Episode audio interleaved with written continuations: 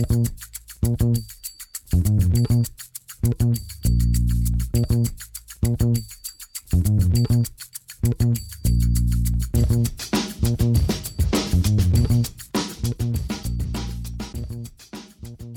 damit hallo und herzlich willkommen zu Football Rausch. Mein Name ist Tim Rausch und an meiner Seite ist wie immer Rahman Ruprell, der wahrscheinlich schon total hibbelig auf dem Stuhl hin und her rutscht, weil es geht heute um die AFC North und damit auch um die Baltimore Ravens. Hallo Rahman. Hallo Tim. Bist du ja, aufgeregt? Ich bin, ja, ich bin total aufgeregt. Also, ich habe noch nie über die Ravens geredet. nee, ähm, ich habe natürlich Lust auf diese Folge, weil die Division mich natürlich am meisten interessiert. Heute hast du ganz viel Zeit, über die Ravens zu reden. Ähm, wie ihr wisst, wir sind kurz vor dem Ende der Division Previews. Auch hier nochmal vielen Dank für den ganzen Support, für die ganze Unterstützung. Äh, letzte Woche gab es auch einen Post, der nochmal alles so toll beschrieben hat, was wir hier machen. Ähm, das fand ich sehr, sehr cool. Ähm, nimmt einem ja dann fast ein bisschen die Arbeit weg, aber alles, was ihr so da draußen macht, um uns zu unterstützen, äh, feiern wir total ab. Äh, in dem Falle war es American.footballgermany, muss man ja an der Stelle dann auch nochmal shoutouten. Also vielen Dank für diesen ähm, Post über uns und über unsere Arbeit. Finden wir sehr, sehr cool. Und wir freuen uns, dass die Folgen bei euch so gut ankommen. Wie gesagt, ähm, ist jetzt die vorletzte Folge. Nächste Woche gibt es dann noch die NFC North und damit sind dann alle Division Previews durch. Und Rahman, ich würde sagen, wir starten rein in die AFC North mit den Ravens, den Browns, den Steelers und den Bengals. Wie immer der Reihe nach ähm, vom letztjährigen schlechtesten Team, was die Bilanz angeht, zum besten Team, in dem Falle den Bengals. Und ganz unten, Rahman, waren die Ravens. Ja, es ist tatsächlich so. Ähm, sehr ungewohnt. Aber wir wissen ja alle, wie die Saison geendet ist. Äh, da hat sich Lamar eben verletzt. Es waren schon sehr, sehr viele Verletzungen. Und dann ist es so ein bisschen dahin gegangen. Vor der Verletzung standen sie zwischenzeitlich 8-3, dann haben sie noch ein Spiel verloren mit Lamar, aber dann bei Stand von 8-4 ähm, hat äh, Lamar Jackson sich dann eben verletzt. Danach äh, sind sie 0 und 5 gegangen nach der Verletzung. Davor war Lamar auch mal ein Spiel nicht dabei mit Covid, äh, glaube ich, aber das haben sie dann knapp gegen die, gegen die Bears gewonnen. So oder so äh, hat sie das dann endgültig aus der Bahn geworfen. Es war ja schon eine sehr wilde Dynamik, wie ich fand. Also viele haben äh, Huntley extrem abgefeiert. Ich fand es auch cool, wie er gespielt hat. Äh, was so ein bisschen untergegangen ist, dass er aber jedes Spiel als Starter dann verloren hat, nachdem Jackson sich verletzt hat. Äh, von daher, so erfolgreich war es dann doch nicht. Sogar wirklich, also ich weiß, äh, manchmal ist, ist den Leuten auch langweilig und man will irgendeine Quarterback-Diskussion anregen. Aber es war ja dann wirklich sogar Stimmen so von wegen, ah, muss man den Lamar Jackson überhaupt verlängern? Äh, man hat ja Handley. so, also das habe ich wirklich teilweise im amerikanischen Raum auch gehört und ich dachte mir auch so, ja, ähm, naja, du bist, du hast im Endeffekt kein Spiel mehr gewonnen danach, von daher müssen wir nicht drüber diskutieren. Und, äh, Lamar Jackson ist jetzt wieder fit, verletzt wieder ausgestanden und äh, hat vor allem ordentlich auch Gewicht zugelegt. Ich weiß nicht, ob du die Bilder gesehen hast. Bestimmt. Hm, ja, war ein bisschen pumpen, der Mann. Ja, war ein bisschen pumpen, der Mann. Äh, wirft jetzt auch laut den verschiedenen äh, Beat-Reportern mit mehr Wumms. Die, die, die ähm, Spiral, die Spirale des Balles, die ist irgendwie tighter. Was auch immer das, das dann genau, auch, muss was man auch immer das dann genau heißt. Sagen, ne? Wie bitte? Man muss fairerweise auch sagen, äh, die, die Trainingcamps sind ja in vollem Gange und da wird natürlich auch viel geschrieben, wenn der Tag lang viel, ist. da wird sehr, sehr viel geschrieben und bei, bei den Ravens bin ich natürlich immer up to date. Äh, aber es ist sehr, sehr viel Positives äh, im, im Camp über Lamar. Ähm, hat, hat wohl, hatte wohl sein Passspiel nochmal verbessert, was es dann im, im, auf dem NFL-Feld äh, bedeutet, wie sich das dann übersetzt, das werden wir sehen. So oder so ähm, fand ich, dass er letztes Jahr, gerade in der ersten Saisonhälfte, ich meine, danach ist er ja dann irgendwann noch verletzt ausgefallen, äh, echt gut gespielt hat, das, was auch immer ein bisschen untergeht. Und, und jetzt am Ende, der, am Ende der Saison, beziehungsweise jetzt vor der Saison, sagen alle oder viele, bei dir ist er auch zum Beispiel nicht in den Top 10 gewesen, der Quarterbacks bei uns, ähm, sagen viele, ja, war ja nicht so eine gute Saison und ja, hm, war jetzt nicht schlecht, aber war jetzt auch nicht gut. Aber wenn man sich das genau anguckt, dann standen sie 8-4 vor seiner Verletzung, zwischenzeitlich 8-3, waren an der Spitze der AFC. Er war auf Kurs über 4000 Yards Passing, was er, was er noch nie gemacht hat, weil, sie, weil er viel läuft oder weil sie allgemein viel laufen, die Ravens. War auf Kurs 1000 Yards Rushing. Ähm, in der MVP-Diskussion dabei, hatte dieses Signature-Game gegen die Colts mit über 440 Passing Yards, 37 von 43 Pässen angebracht. Ähm, Comeback-Win, ne, das, was man ihm immer quasi angekreidet hat, er könnte kein Spiel drehen. Ich glaube, es waren 16 oder 19 Punkte Rückstand, den er aufgeholt hat. Also das war alles dabei. Ähm, trotzdem gab es natürlich auch Dinge zu kritisieren. Äh, gegen den Blitz und unter Druck war er nicht so gut. Ähm, aber das lag auch viel, finde ich, an Greg Romans Offense, die keine Mittel einfach hatte. Solche im Spiel gegen die Dolphins, wer sich erinnert, äh, wo die Dolphins quasi durchgehend äh, mit acht Leuten gefühlt gepressured haben und, und drei Deep hatten. Das ist, bei Madden gibt es so diese, diese Coverage. Engage 8 heißt die, glaube ich, oder sowas. Äh, wo du halt einfach nur drei tiefe Zonen hast und acht Leute rushst. Äh, gefühlt haben die Dolphins das gespielt. Und da hatte man überhaupt keine Mittel gegen. Ähm, da wird es an, an Greg Roman liegen, das zu beheben. Äh, ich habe gelesen im, im, Camp, haben sie da einiges einstudiert und äh, da waren wohl einige Blitzbieter-Konzepte, neue Konzepte dabei. Äh, aber ja, auch das muss man dann im Endeffekt auf dem Feld sehen. Ich weiß nicht, äh, du warst ja auch ein bisschen kritischer.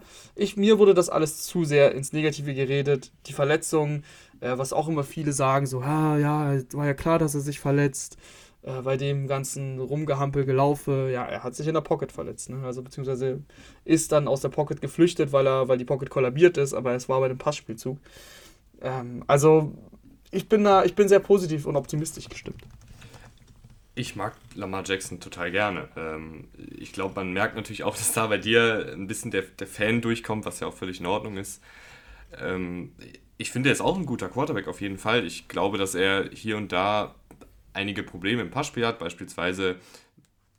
Das sind aber keine Probleme, die sich komplett durchziehen durch ein ganzes Spiel oder durch eine ganze Saison, sondern die halt hin und wieder mal, finde ich, auftreten wo er dann Schwächen im Antizipieren hat und einfach einen Linebacker übersieht oder zu spät irgendwo hinwirft oder das Feld nicht gut diagnostiziert und dadurch kommen halt ein paar Turnover zustande.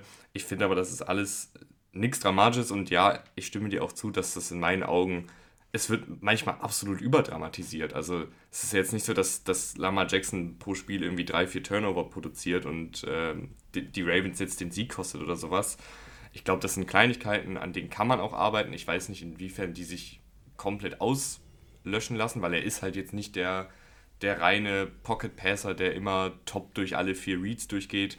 Aber da ist dann, finde ich, wirklich auch, du hast es eben schon gesagt, äh, Greg Roman gefordert, eine Offensive zu bauen, die dann auch wieder wirklich die Stärken von Lamar Jackson zum Vorschein bringt. Und da würde ich mich mal fragen, was, was du so darüber denkst.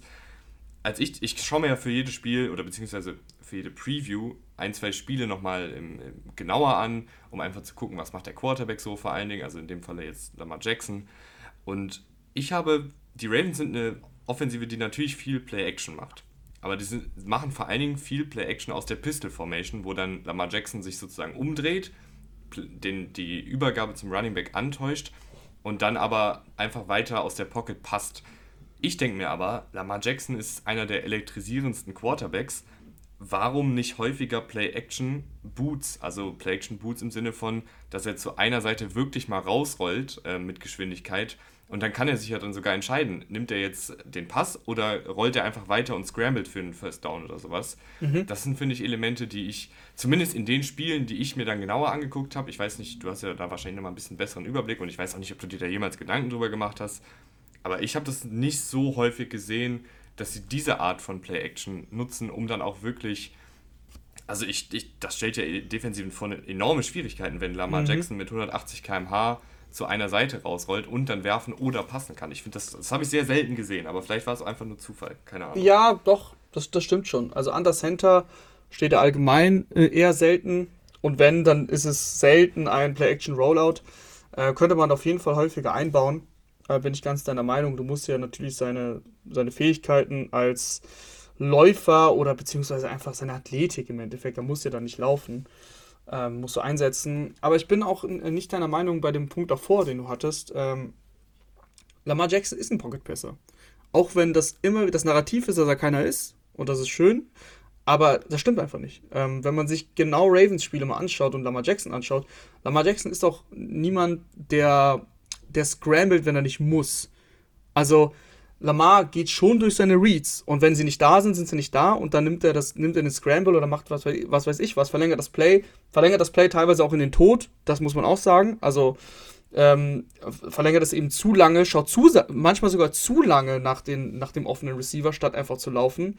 Äh, ich weiß, das klingt vielleicht absurd, wenn ihr, wenn ihr nicht häufig Ravens schaut, aber das, das ist teilweise wirklich so.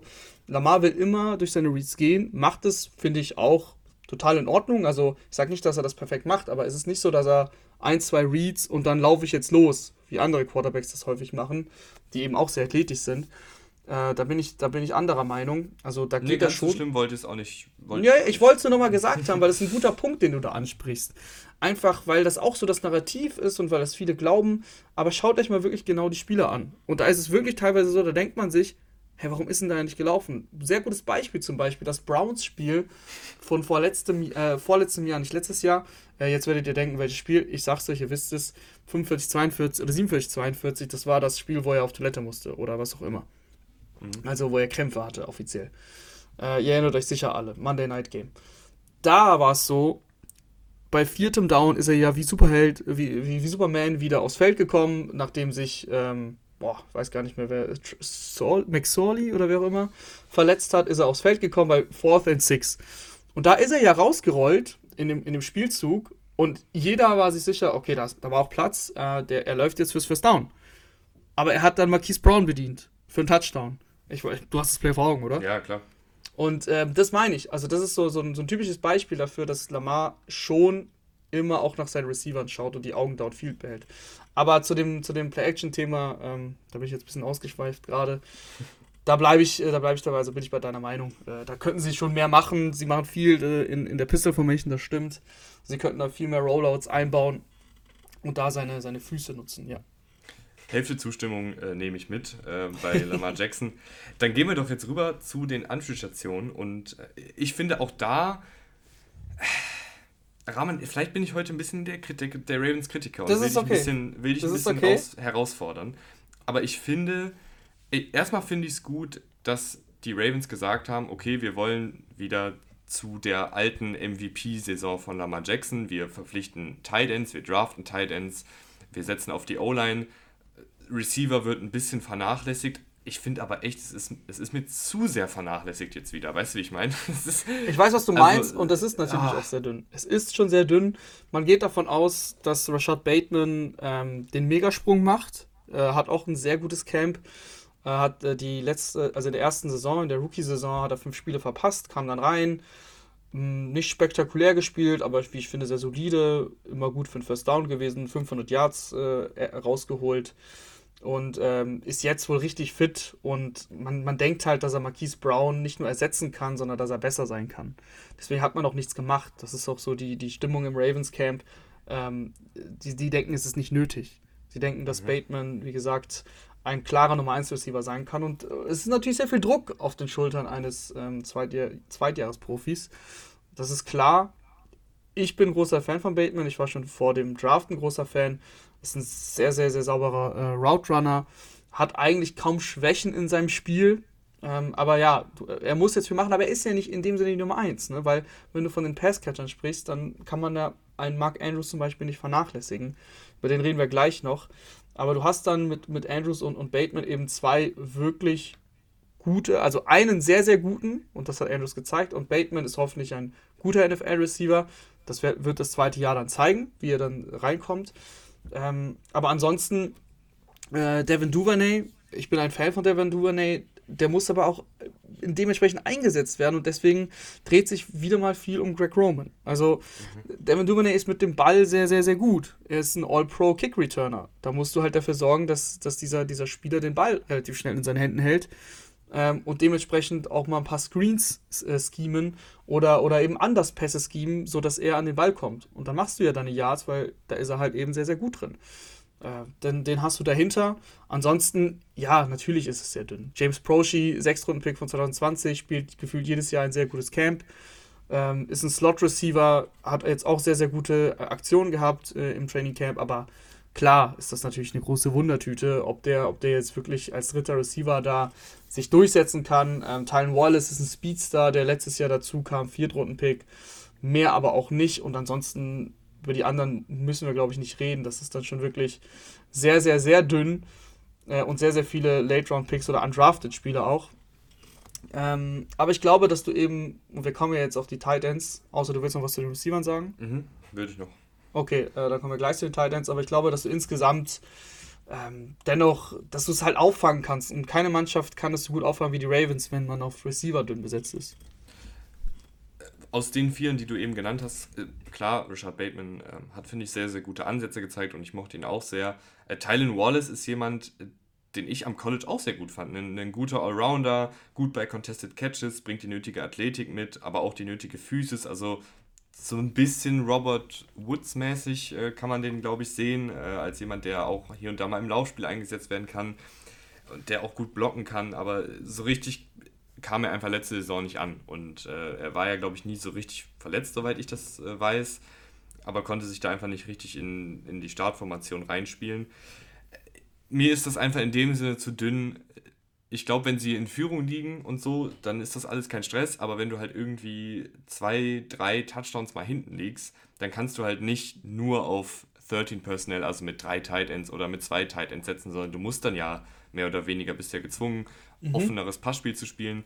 Und wenn dann da Bateman, Wallace, Duvernay und Prochet auf dem Platz stehen, ist es einfach nicht ganz so brandgefährlich.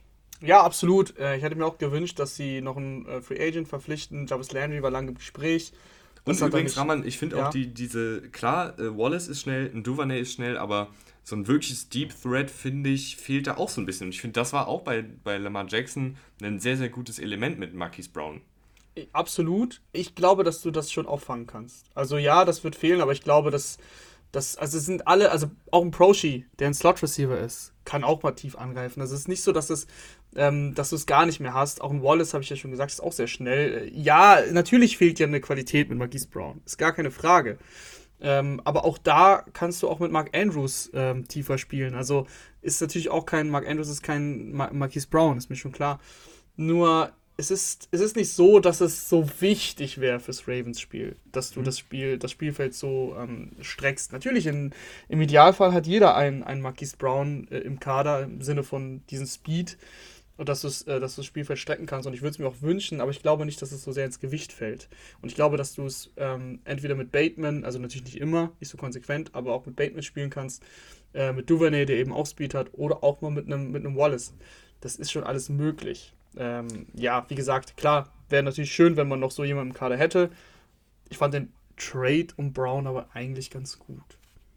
Dann lass uns doch über eine Positionsgruppe reden, die dafür sehr, sehr gut besetzt ist und äh, wo auch alles darauf hindeutet, dass sie darauf wieder mehr setzen wollen. Also auf Mark Andrews haben sie ja viel gesetzt, aber ich glaube, dass die Ravens generell noch häufiger mit zwei oder drei Titans auf dem Feld stehen werden kommende Saison, weil da einfach eine Menge Qualität ist angeführt von Mark Andrews Ramme.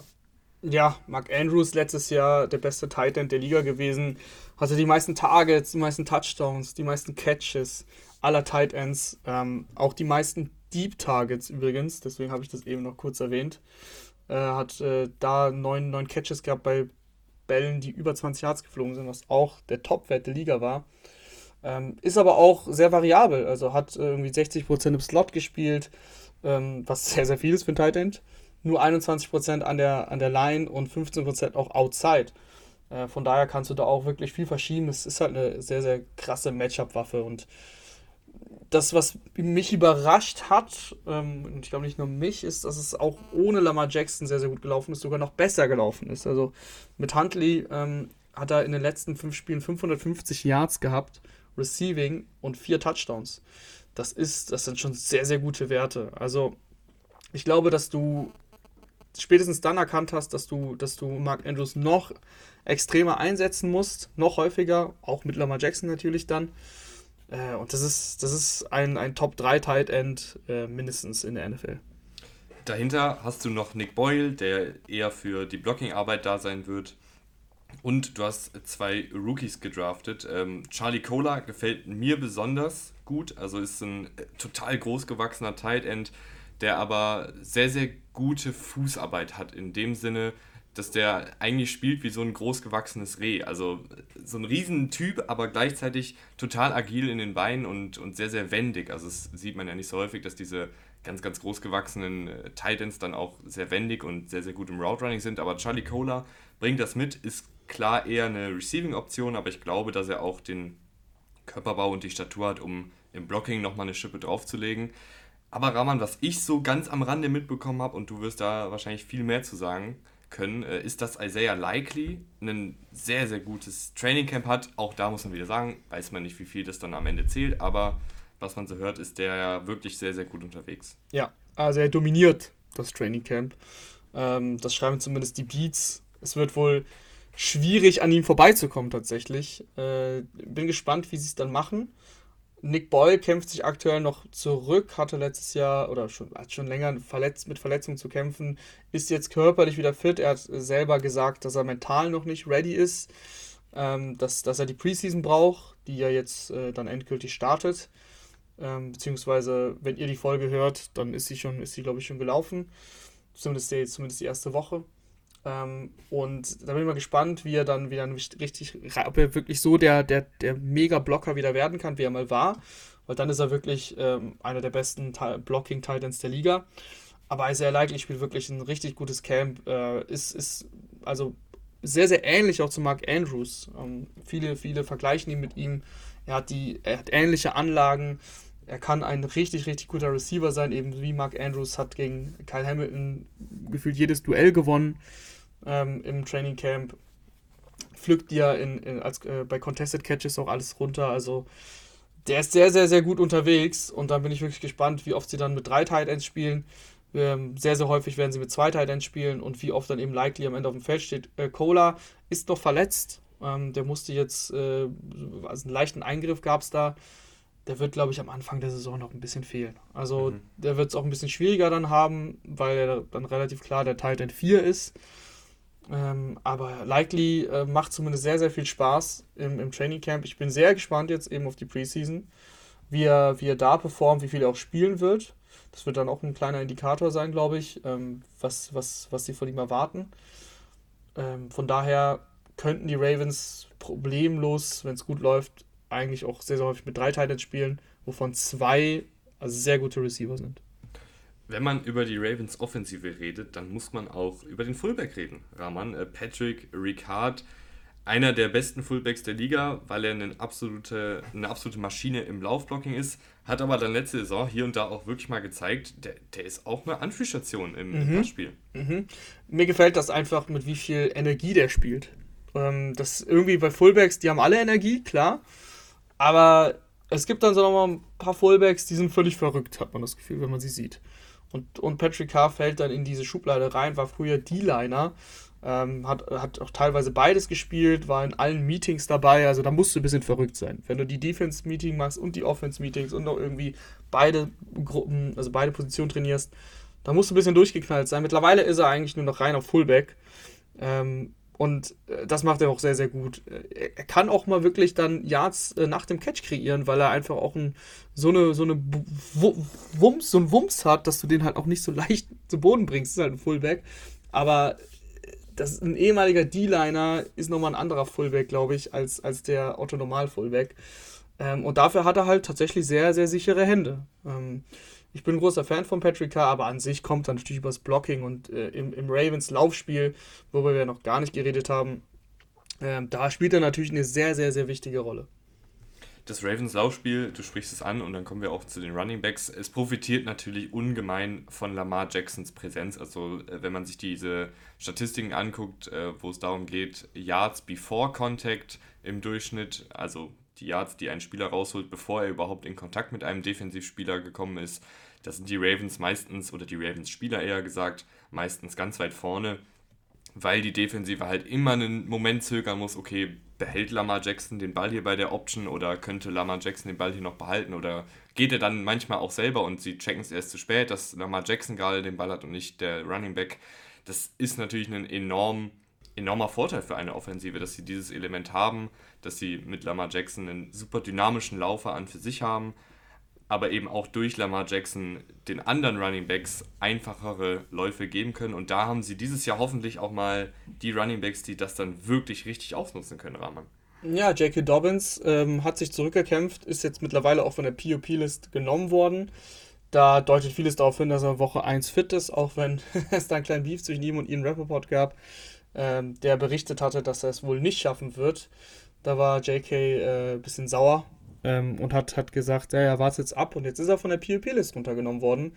Im Gegensatz zum Beispiel zu Gus Edwards, ähm, bei dem es wahrscheinlich nicht ganz reichen wird für den Saisonstart. Ähm, so oder so ist auch Gus Edwards auf einem guten Weg, dass er dann Woche 2, Woche 3 dann ready ist. Und dann bist du wirklich gut besetzt. Ähm, Mike Davis hast du noch als Safety Bell geholt, also das, das, das passt schon. Ähm, solange Gus Edwards fehlt, ist Mike Davis dann eine gute Alternative. Äh, du hast dahinter noch Tyler Betty gedraftet ähm, in der sechsten Runde und Justice Hill kommt auch zurück. Justice Hill hat jetzt auch im Training Camp ähm, als Receiver geglänzt, ist an sich auch nicht viel mehr. Also mehr als Third Down spielten Justice Hill nicht. Äh, aber da hatten die Ravens immer ein bisschen Probleme ähm, beim Receiving Game der, der Running Backs. Von daher, wenn es da ein bisschen bergauf geht, egal ob es dann im Endeffekt mit Hill ist oder mit, mit Dobbins, ähm, das wäre auf jeden Fall, da wäre ihnen geholfen. Das wäre auch so, eine, so etwas, was du in deine Offense mehr integrieren könntest. Auch zum Beispiel im Screen Game. Ähm, das fehlt mir so ein bisschen in der Offense der Ravens. Aber äh, den Punkt, den du angesprochen hast mit den Yards before Contact, Dobbins oder Edwards sind auch was Yards allgemein pro Laufversuch angeht, sehr, sehr weit oben. Dobbins sogar ganz oben in seiner, seiner ersten Saison mit sechs Yards im Schnitt pro Laufversuch. Da ist natürlich, ja, Jackson spielt da eine Riesenrolle. Ähm, du hast es schon ange äh, sehr, sehr häufig ist es so, dass du, dass, dass die Leute nicht wissen, wer hat den Ball denn und dann bist du drei, vier Yards gelaufen und das hat, glaube ich, Mark Ingram mal gesagt, als, als er noch gespielt hat bei den Ravens. Ähm, wie, wie schön es denn ist und wie einfach es ist. Er hat den Ball in der Hand und nach drei, vier Yards merken das überhaupt erst die Gegenspieler. Ähm, und das, das macht es natürlich sehr, sehr leicht für die Running Backs. Ähm, J.K. Dobbins bin ich ein großer Fan von, ist ein sehr physischer Läufer, hat aber auch den, den Speed, auch mal einen Ball für 70 Yards zum Touchdown zu tragen, hat er auch gemacht in seiner ersten Saison. Äh, da erinnere ich mich noch an den Lauf gegen die Bengals. Da ist er dann durchgebrochen für über 70 Yards. Also du, er hat, er bringt sehr, sehr viel, sehr, sehr viel mit. Wie gesagt, ein Passspiel, das musst du ein bisschen verbessern. Ähm, aber ansonsten bin ich ein großer Fan von J.K. Dobbins und dann hast du noch Gus Edwards, wenn er wieder da ist, auch ein, auch ein Spieler, der eigentlich immer straight geradeaus läuft, aber sich auch weiterentwickelt hat. Also dann äh, vorletztes Jahr, muss man ja immer sagen, weil sie letztes Jahr beide verletzt waren, auch ein paar gute Receptions hatte und, und auch nach dem Catch dann sofort zum Running Back wird und die Spieler aus dem Weg schiebt. Also das ist, das ist schon ein sehr, sehr gutes Duo, wenn sie auf dem Feld stehen. Und ähm, dann brauchst du eben noch diese Receiving-Option und mal sehen, wer die dann im Endeffekt spielt.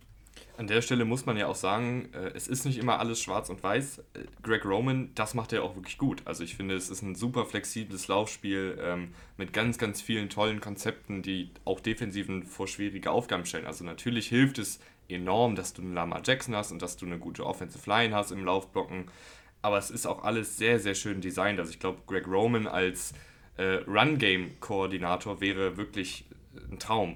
Ich mhm. weiß halt nur nicht manchmal, ob er dann dieses komplette Offensiv-Scheme-Paket so gut zusammenschnürt. Aber das, das reine, wie er, also das reine, wie er das Laufspiel aufzieht, das finde ich ist, ist hervorragend unter ihm. Ähm, du, du, hast eben das Receiving-Element angesprochen. Ich glaube, dass ein Tyler Beatty das auf jeden Fall Justice Hill streitig machen könnte, weil Justice Hill einfach auch noch nicht super viel gezeigt hat in der Liga äh, Beatty einen Receiving Back mit wirklich gutem Route Running, gut nach dem Catch und auch mit guter Geschwindigkeit. Keiner, der jetzt im Ravens-Scheme äh, zehnmal pro Spiel Powerläufe macht und dann irgendwie den Kopf runter, äh, runterhält und dann irgendwie Yards nach dem Kontakt holt. Aber halt jemand, der im Receiving Game bei Screenpässen, bei Angle-Routen oder sowas glänzen kann. Das ist, glaube ich, ein Element, wie du eben gesagt hast, was noch so ein bisschen fehlte. Und ich glaube, dass da jetzt entweder Hill oder Beatty als Option heranwachsen wird. Lass uns rübergehen, Rahman, zur Offensive Line, die, finde ich, sehr, sehr tief schon mal besetzt ist. Also ich finde, wir haben hier ähm, acht, neun Spieler, die interessant sind, die prinzipiell auch starten könnten. Und ich, ich mag die Offensive Line mehr als letztes Jahr. Ja, für mich ist äh, Ronnie Stanley ist eigentlich äh, die, die, die, die Headline bei der, mhm. bei der Offensive Line und auch so ein bisschen macht es mir noch Sorgen. Ähm, ich weiß nicht genau, wie es da aussieht. Man hört nicht viel, man weiß, dass er immer noch nicht trainiert.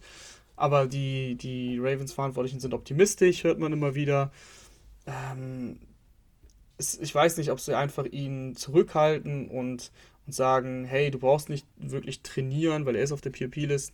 Äh, wir wissen, dass du, wenn du wieder da bist, dass du der Alte bist, aber er hat halt prinzipiell fast zwei Jahre kein Football gespielt. Also er hatte ein Spiel, glaube ich, maximal zwei. Ähm, und dann war er wieder raus. Ähm, das ist eigentlich eine Knöchelverletzung, wenn ich mich nicht äh, täusche. Da weiß ich auch nicht, äh, ist natürlich bei so einem, bei einem großgewachsenen, schweren Mann, ähm, wenn es dann mit dem Knöchel hapert, ist natürlich was anderes, der einfach mehr Gewicht rumtragen muss, als jetzt bei dem, bei einem Receiver. Äh, dennoch macht es mir ein bisschen Sorgen. Ansonsten bin ich komplett deiner Meinung. Also, wir haben jetzt nicht zu Ronnie Standys Klasse gesagt, aber es ist ein ehemaliger First-Round-Pick äh, sechster Pick gewesen, hat seinen Mega-Vertrag bekommen mit 100 Millionen, ähm, 20 Millionen pro Jahr und ist einfach ein unfassbar guter Pass-Protector, ist aber auch sehr gut im Laufblocking. Also ist einer der, der Top-Tackles der Liga, wenn er gesund ist. Von daher ähm, ist das schon mal sehr, sehr gut, wenn der fit ist. Weil dahinter gefällt mir das ganz gut, ist es aber nicht überragend. Ähm, du hast auf der anderen Seite Morgan Moses geholt, ein sehr konstanter Tackle, der, glaube ich, in seiner Karriere noch kein Spiel verpasst hat, was auch eine, eine Leistung ist. Ähm, der wird wahrscheinlich rechts starten. Kevin Seidler kam letztes Jahr schon, hat äh, als, als Guard sehr gut gespielt. Ben Powers war in Ordnung, äh, Viertrunden-Pick von 2019. Und du hast ja jetzt ähm, Tyler Linderbaum geholt, der auf Center sehr wahrscheinlich startet. Äh, das, das passt auch. Also an sich ist die O-Line gut. Mit Ronnie Stanley kann sie sogar sehr gut sein. Aber ohne Ronnie Stanley kann sie auch dann wieder vor Probleme gestellt werden. Weil wer ist dahinter? Dahinter ist Juan James der hat seit 2018, glaube ich, kein richtiges Spiel mehr gemacht. Also hat irgendwie 100 Snaps seit 2018 gespielt. Der war, glaube ich, 2020 im Holdout wegen Corona. Und 2021 hat er sich dann die Achillessehne gerissen. Ähm, ist jetzt aber fit und ist der Ersatz laut, den, laut, laut, Beat, laut Beatwritern. Ähm, bin ich mal gespannt, ich hoffe, dass er gar nicht zum Einsatz kommt, weil er ist auch eigentlich ein Right Tackle. Das muss man dazu sagen. Also ist eigentlich kein Left Tackle, soll aber der Ersatz sein. Äh, das würde mir schon große Sorgen machen, wenn das, wenn das passiert. Äh, aber ansonsten hast du auch wirklich viel Tiefe. Auch ein äh, Daniel Falele, der, den sie jetzt gedraftet haben, der soll auch schon auf Left Tackle ausprobiert worden sein im Camp. Ähm, ist halt ein Riese, ne? 2,7 Meter sieben groß.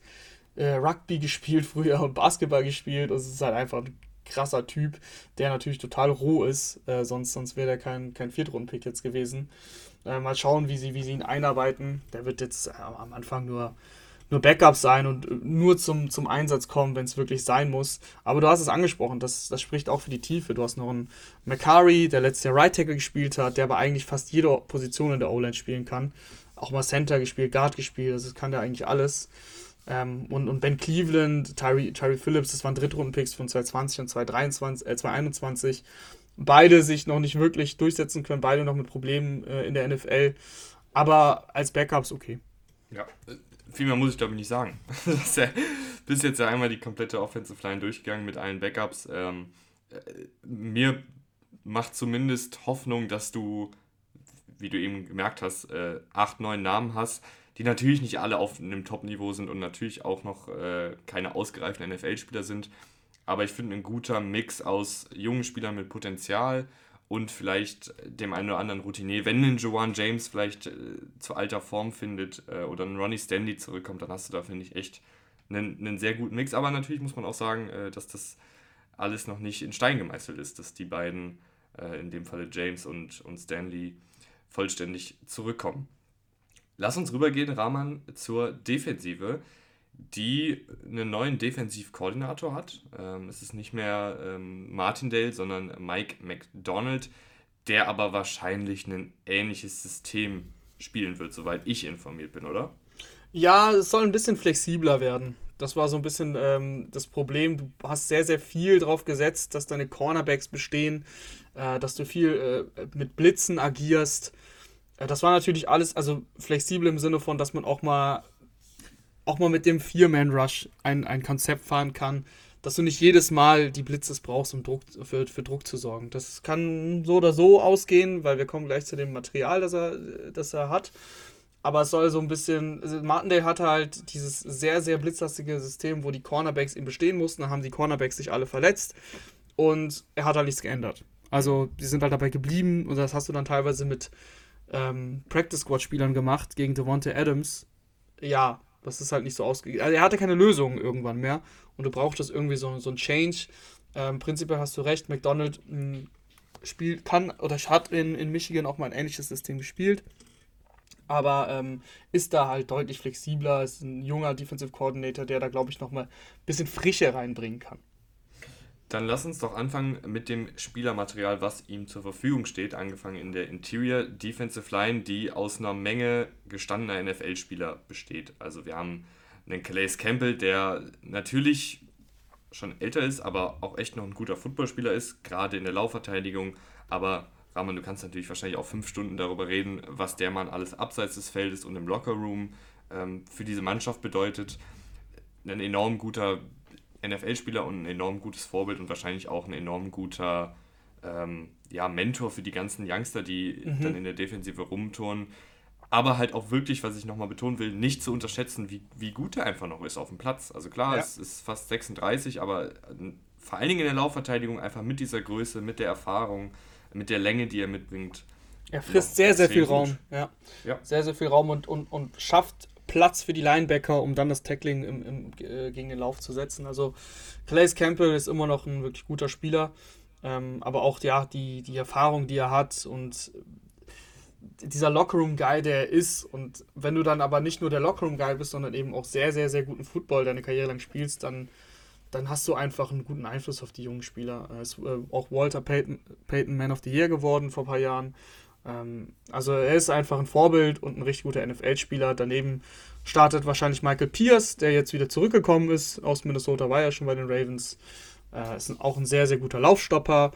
Ist nicht der, der Pass-Rusher, kann das mal dir ab und zu geben, aber ist natürlich nicht seine Hauptaufgabe, weil als Nose-Tackle, wer ist das schon? Ähm, das, das macht aber gut gegen den Lauf. Äh, Travis Jones hast du gedraftet. Der wird, denke ich mal, herangeführt werden. Am Anfang immer mal wieder reingeworfen. Gerade, glaube ich, wenn es darum geht, dann bei dritten, äh, dritten Downs ähm, den Pass-Rusher zu geben, kann ich mir schon vorstellen, dass sie ihn häufiger mal ranlassen. Äh, hat mir sehr, sehr gut gefallen, der Pick. Er muss aber natürlich noch ein bisschen rangeführt werden. Athletischen Attribute sind da, sind sehr, sehr gut. Ähm, und äh, wahrscheinlich startet noch Justin Madubiki, der Drittrunden-Pick aus 2020 hat es bisher jetzt noch nicht so wirklich zeigen können in der NFL. Ähm, muss man muss dann abwarten, ist aber, ist aber dann das dritte Puzzlestück in der Interior Line. Also die Interior Line gefällt man sich gut, mir fehlt ein bisschen das Upside im Pass Rushing. Mhm. Auf Edge Rusher hast du äh, einen Justin Houston zurückgeholt, der einfach noch rundum solide ist, würde ich sagen. Ähm, kein, kein Star mehr, wie, wie er damals war, aber jetzt auch keiner, den man jetzt sofort irgendwie auswechseln müsste, sondern jemand, der dir noch solide bis gut Pass Rush geben kann. Und dafür Oway hat letzte Saison sehr, sehr viel gespielt, was ich schon mal sehr, sehr gut fand, weil das war ein Spieler, wo man gesagt hat, der muss einfach viel Spielzeit bekommen, der ist noch jemand, der ungeschliffen ist und ich finde, im ersten Jahr hat er das rundum solide gemacht. Das war natürlich jetzt nicht absolut spektakulär, aber es war jetzt auch auf keinen Fall irgendwie schlecht oder so. Ich finde. Also auf jeden Fall. Wenn, Mhm. Sorry, dass ich da reingehe. Eher spektakulär als schlecht.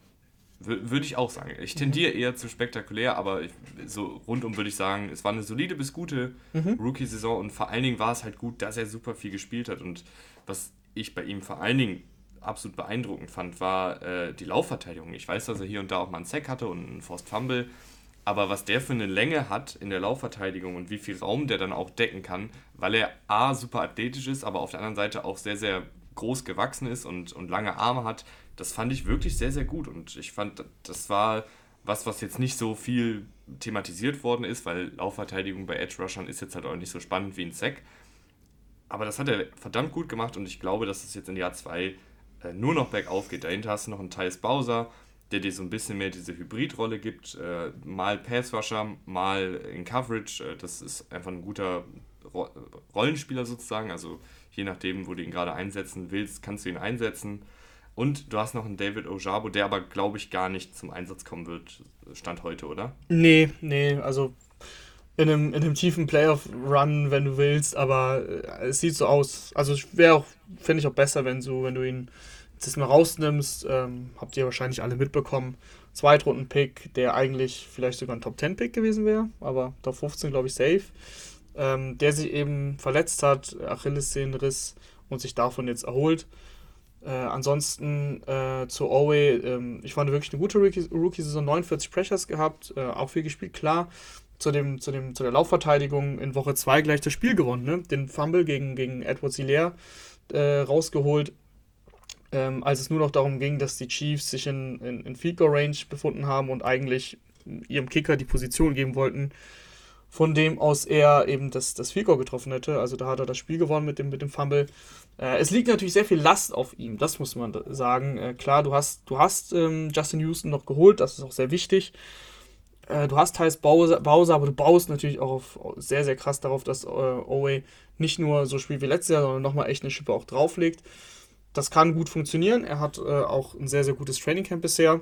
Hat da einige Plays gehabt, äh, die Sex gewesen wären, wenn man den Quarterback attackieren dürfte im, im Training. Oder sogar auch eine Safety theoretisch gehabt ähm, im, im Trainingsspiel.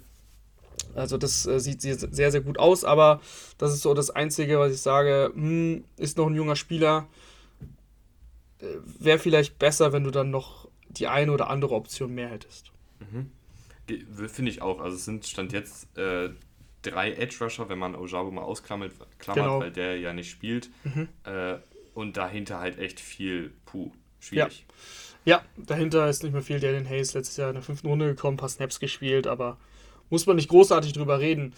Ähm, Linebacker ähnlich tatsächlich. Da muss ich, da muss ich sagen, Raman, ja. Patrick Queen mhm. äh, ist ja so ein bisschen in Ungnade gefallen, gerade halt, wenn man sich die PFF-Noten anguckt, äh, wo er einfach nicht gut aussieht. Von dem, was ich gesehen habe, und ich, jetzt, jetzt fange ich hier auch schon an, äh, sozusagen mit der Fanbrille auf äh, zu argumentieren, aber von dem, was ich gesehen habe, ganz objektiv, und ich bin ja kein Ravens-Fan, ähm, fand ich es nicht so schlimm, wie es jetzt zum Beispiel bei einer Seite wie PFF dargestellt wird. Klar, habe ich jetzt auch nicht alle 17 Spiele gesehen von ihm, aber ich fand ihn nicht so schlecht, wie, wie er aussieht. Ich finde, dass er ein Spieler ist, der. Das war irgendwie komisch. Ich fand, es gab manche Plays, wo er das super früh diagnostiziert hat, was passiert und dann eigentlich fast schon zu ungeduldig war, wo er dann zu früh irgendwo reingeschossen ist und dann noch von einem Guard aufgehalten wurde, anstatt noch einen Moment abzuwarten und dann das Tackling sicherzusetzen. Und es gab Plays, wo er es irgendwie zu spät erkannt hat. Also es war irgendwie so, da, da fehlt so ein bisschen das Mittelmaß. Ich finde, es gab aber auch viele Plays, die echt gut waren. Also wo er dann ja. das Tackle sauber setzt, wo er den, den Running Back im Backfield stoppt, wo er in Coverage auch mal gut aussah. Also ich fand, es war nicht ganz so schlimm, wie es jetzt zum Beispiel bei einer Seite wie PFF aussieht. Das Problem bei Queen ist, dass du halt ein Highlight-Reel machen könntest mit drei Minuten Länge und da sieht er aus wie ein absoluter Superstar. Er macht halt sehr, sehr viele Splash-Plays, aber in beide Richtungen. also er hat sehr, sehr gute, sehr, sehr gute Tacklings und sehr, ähm, irgendwie mal ein Sack dabei, ist ein guter Blitzer oder hat mal einen Tackle für Raumverlust. Aber er ist aber genauso häufig dann dabei, wenn es darum geht, dass er eine Coverage verschläft oder einfach ja, den Schritt zu langsam war, obwohl er eigentlich das, das, die, die, die Geschwindigkeit hier drauf hat. Ist er gekommen als Erstrunden-Pick, als Sideline-to-Sideline-Linebacker. Aber manchmal ähm, ist er, glaube ich, vielleicht im Kopf nicht ganz da, ein bisschen da zu langsam. Also ja, äh, PFF stellt ihn schon sehr schlecht dar, das stimmt. Aber teilweise ist es halt einfach so, dass, dass, dass Spieler, dass Spieler einem gut im Gedächtnis bleiben, weil sie diese Splash-Plays auflegen und, und häufig mal ein, ein Play machen, was, was einfach zu Raumverlust führt oder auch mal vielleicht ein, ähm, ein Sack. Aber es sind auch sehr, sehr viele Plays da, die einem nicht auffallen. Da setzt er dann das Tackling, hat aber davor eben den 12-Yard-Pass abgegeben. Deswegen, da muss schon noch was kommen. Ähm, ich, bin, ich bin froh, dass sie Josh Bynes wieder zurückgeholt haben. Der war letztes Jahr bei den, bei den Bengals aktiv. Äh, ist ein wirklich guter Laufverteidiger, der im, im, Passspiel okay ist, aber seine Stärke liegt schon im, gegen den Lauf. Ähm, aber auch das brauchen sie, weil eben Patrick Queen auch da teilweise ähm, nicht, so, nicht so gut aussah. Das muss man, muss man schon so sagen. Aber äh, obwohl du eben Josh Bynes geholt hast und Patrick Queen das, das Talent hat, ähm, da besser zu sein, ist es dahinter auch wieder sehr, sehr dünn. Malik Harrison nicht viel gespielt und wenn dann sehr, sehr schlecht ausgesehen. Der Drittrunden-Pick von 2020. Und dahinter ist da eigentlich quasi nur noch undrafted Free Agents. Ja, ich sehe gerade, sie haben vier undrafted Free Agents allein dieses Jahr. Äh, mhm. Vielleicht schafft es da irgendjemand. Äh, da wird es jemand schaffen, weil ja. du kannst ja nicht nur mit drei Linebackern in die Saison gehen. Du hast aber, und ich weiß nicht, ob wir jetzt diesen Sprung machen wollen, aber eigentlich passt es ganz gut. Du hast einen Kyle Hamilton gedraftet. Und Kyle Hamilton, mhm. ich bin ja bekanntlich nicht der allergrößte Kyle Hamilton-Fan. Ich, ich finde, er ist sehr gut in einer spezifischen Rolle und das ist für mich eher näher an der Line of Scrimmage als jemand, der ähm, sozusagen eine Outside-Linebacker-Rolle spielt, wo er Tight ins denken kann, wo er seine Reichweite in der Laufverteidigung nutzen kann, wo er dann auch seine Athletik auf kleinem Raum nutzen kann, die er durchaus hat. Aber er ist für mich jetzt zum Beispiel keiner, den du in einer Single High Coverage als tiefen Safety aufstellen kannst, Nein, weil er da einfach zu, zu, langsam ist. Und, ja. oder, auch, oder auch nicht, was ich auch viel vor dem Draft gehört habe, wo ich auch immer gedacht habe, hm, weiß ich nicht, als jemand, der irgendwie diese Star-Rolle spielt la Jalen Ramsey ähm, und dann irgendwie Slot-Receiver covert. Das ist mhm. nicht so sein mhm. Spiel in meinen Augen. Nee, aber eben, nicht. Rahman, äh, mhm. äh, jetzt den Bogen zu spannen, er ist 6 Fuß 4, er wiegt um die 220 Pfund und hat ja als sozusagen in der Box sehr, sehr gut ausgesehen. Und ich finde, das kann er auch gut. Und da wäre das dann schon jemand, glaube ich, den man durchaus mit viel Rotation oder beziehungsweise generell durch, durch die Formation äh, da in Szene setzen könnte. Ja, das ist das äh, Gute, dass du eben, dass du eben Kyle Hamilton hast, du hast einen Tony Jefferson, du hast einen Chuck Clark. Das sind alles Spieler, die nah der Line of Scrimmage spielen können als Safeties. Und dadurch brauchst du wahrscheinlich nicht diese Linebacker-Tiefe, die, die ihnen ja fehlt. Ähm, das stimmt mich positiv, gerade in Situationen gegen den Pass sowieso. Ähm, von daher, Kyle Hamilton kann ich mir sehr gut in der Rolle vorstellen. Kyle Hamilton sah im Training Camp nicht so gut aus. Ich habe viele jetzt bisher gelobt. Ähm, Kyle Hamilton sah nicht so gut aus. Gerade in Coverage wurde er schon boah, einige Mal böse verbrannt. Des, allein deswegen ähm, würde ich ihn auch lieber in der Rolle sehen, nah an der Line of Scrimmage und, und eben nicht häufig in, in Man-Coverage gegen einen Tight End, vor allem gegen den guten. Oder er hat auch wirklich teilweise gegen, gegen, die, gegen den fünften und sechsten Receiver ähm, nicht gut ausgesehen. Also das ist nicht seine Stärke und das, das ist gut, dass du es im Trainingcamp ausprobierst, damit du eben siehst, was kann er, was kann er nicht. Ähm, ich würde ihn auch gerne sehen, mehr in der, in der, in der Boxrolle. Ähm, wir sind ja jetzt schon bei den, bei den Safeties angekommen, mache ich gleich weiter. Äh, da bist du sehr, sehr tief aufgestellt. Also Tony Jefferson habe ich genannt, Chuck Clark, die können ähnliche Rollen spielen Tony Jefferson ein beeindruckendes Comeback hingelegt. Äh, war ja schon raus aus der NFL, dann hatten die Ravens die ganzen Verletzungsprobleme. Dann ist er wieder, äh, wieder als Notlösung gekommen, hat aber dann echt solide gespielt. Äh, hat jetzt auch ein gutes Trainingcamp gespielt. Ähm, auch, ist auch besser in, in Coverage. Also gerade wenn es dann darum geht, also jetzt Man-to-Man nicht unbedingt, aber gerade wenn es dann darum geht, als, als klassischer Safety dahinter dann ein bisschen abzusichern, da hat er halt auch die Spielintelligenz und die Erfahrung aus sehr, sehr vielen NFL-Jahren. Ähm, Chuck Clark ist, ist ein klassischer Box-Safety eigentlich auch, der wirklich gut ist gegen den Lauf, äh, gegen den Pass okay, jetzt nicht katastrophal, aber auch nicht gut. Ähm, aber da hast du so viele Möglichkeiten. Ich habe jetzt schon drei Safeties genannt, ähm, die für mich auf dieser Position agieren können. Äh, Gino Stone kann auch Football spielen. Mhm. Ja. Gino Stone kann auch Football spielen, aber da hast du so eine schöne Tiefe, dass du da dich jeder Spielsituation anpassen kannst. Äh, von daher mache ich mir da mache ich mir da wenig Sorgen, dass es dann eben auf den Linebackern ein bisschen dünner ist. Dann rund das ganze Safety-Paket doch jetzt nur ab und, und schwärmen ein bisschen von Marcus Williams. Ah, Marcus Williams. Ein Safety, ein Free Safety, wie er im Buche steht. Ähm, den kannst du eben äh, als Cover One Safety einsetzen äh, tief, alleinstehend, hat die Reichweite, hat den Speed, hat die Spielintelligenz, kann auch covern. Also, wenn du, wenn du Marcus äh, Williams äh, 1 gegen 1 gegen den, gegen den Tight End lässt, gar kein Problem, macht er dir auch. Ist einfach ein sehr, sehr guter Around Safety, der alles nicht sehr, sehr gut macht, aber vieles sehr gut und nichts schlecht vor allem. Ähm, und von daher ähm, ist es eine super Addition gewesen. Du hast, ähm, du hast natürlich viel Geld ausgegeben, aber das war der beste Safety, der, der in der Free Agency zur Verfügung stand, den hast du geholt. Äh, ich bin großer Fan. Bei den, bei den Ravens ist die Secondary immer ein Prunkstück und letztes Jahr mit den Verletzungen ist das dann ein bisschen eingebrochen und dieses Jahr sieht das, sieht das wieder sehr gut aus. Gehen wir rüber zu den Cornerbacks, wo sie auch ein bisschen was gemacht haben, ähm, aber eher in der Kadertiefe, also einen Jalen Armour Davis gedraftet, einen Demarion Williams gedraftet, beides Viertrunden-Picks, die wahrscheinlich hier und da je nach Matchup mal eingesetzt werden. Gerade einen Jalen Armour Davis ist ein sehr groß gewachsener Cornerback, äh, der dann zum Beispiel gegen größere Receiver oder vielleicht auch mal im Slot gegen den, gegen den Titan eingesetzt werden kann. Äh, aber du hoffst natürlich, dass Marcus Peters und Marlon Humphrey zusammen mit wahrscheinlich noch Kyle Fuller, der hier und da eine Rolle spielen wird, äh, den sie geholt haben, zu alter Stärke alle drei äh, finden. Mit einem vielleicht leicht verbesserten Pass Rush, mit auch ein bisschen weniger Verantwortung für sie als Cornerbacks. äh, und halt einfach mit ein bisschen Zeit äh, sich zu erholen, weil ein Marcus Peters beispielsweise schwer verletzt war. Ja, äh, Max Peters ist auch noch nicht zurück komplett. Äh, da hofft man, dass er Woche 1 eben einsetzbar ist.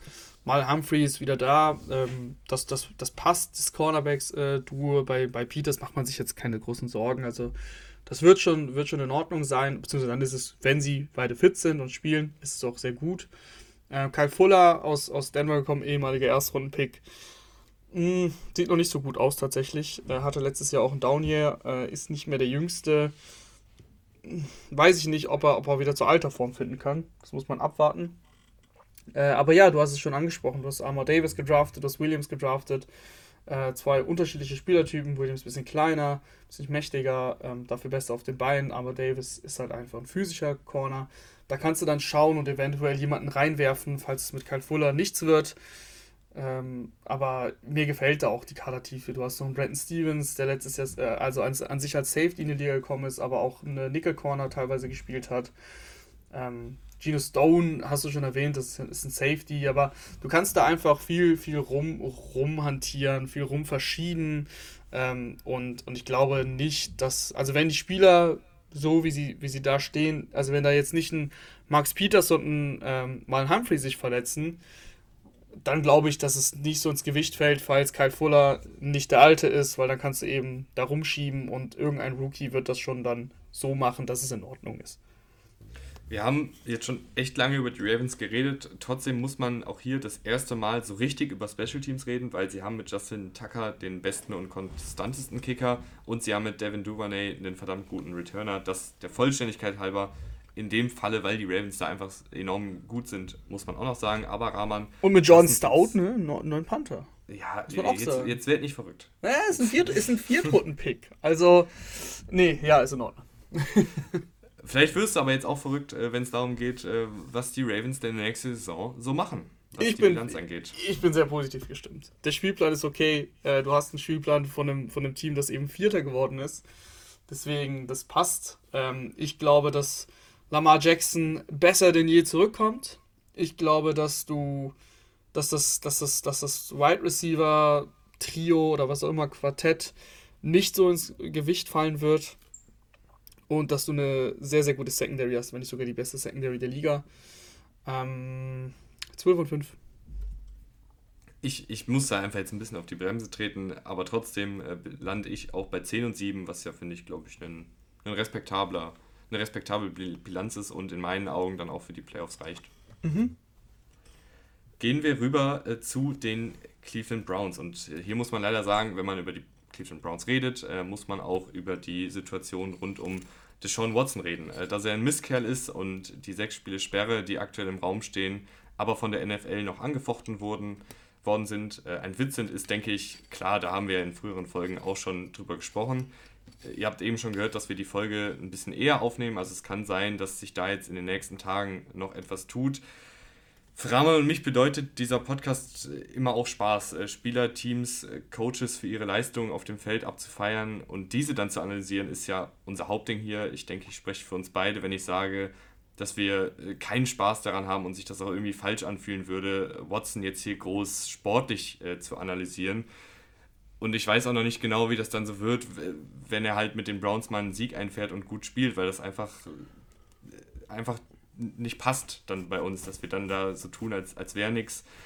Deswegen äh, wollen wir Watson hier im Rahmen dieser Folge den NFL-Spieler Watson auf ein Minimum runterschrauben. Klar ist er eine sportliche Bereicherung für die Browns und ein talentierter Quarterback, aber halt auch ein Mistkerl und die Sperre ist zu kurz. Ich würde sagen, Rahman, äh, lass uns dann einfach über Jacoby Brissett reden. Der stand ja. heute mindestens sechs Spiele spielen wird. Absolut und, und, und noch ein Satz dazu. Also äh, die NFL hat ja interveniert, sie wollen das nochmal anfechten und mehr oder weniger, wenn ich das richtig verstanden habe, das ist natürlich dann auch viel Bürokratie, ähm, liegt es im Endeffekt in der Hand der NFL, wie lange jetzt gesperrt wird. Und wenn sie es schon anfechten, dann wird er länger gesperrt werden und sie wollen wohl ein Jahr. Also ich glaube, die Wahrscheinlichkeit ist höher, dass er ein Jahr nicht dabei ist, als dass er diese sechs Spiele fehlt. Von daher bringt es auch gar nicht viel, äh, bringt es auch gar nicht viel über ihn zu reden, weil er kaum spielen wird äh, in diesem Jahr, sondern Brissett. Und äh, mit Brissett hast du einen Quarterback, der ja, er ist halt ein schlechter Starter. Also Oder ein guter Backup, kann man drehen, wie man will. Ähm, ich denke mal, dass der Fokus stärker, noch stärker aufs Laufspiel gesetzt wird, als er sowieso schon liegt. Äh, aber Brissett ist eigentlich fast ausschließlich im Kurzpassspiel aktiv.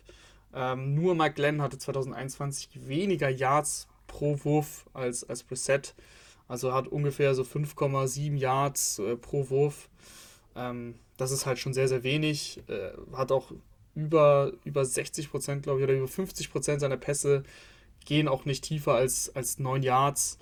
Ähm, das, das, das, er, er, traut sich halt auch so ein bisschen nicht. Also der äh, fühlt sich da wohl in der Kurzpassdistanz. Wenn er mal tief gegangen ist, sah das gar nicht so schlecht aus. Aber er macht es halt einfach selten. Mhm.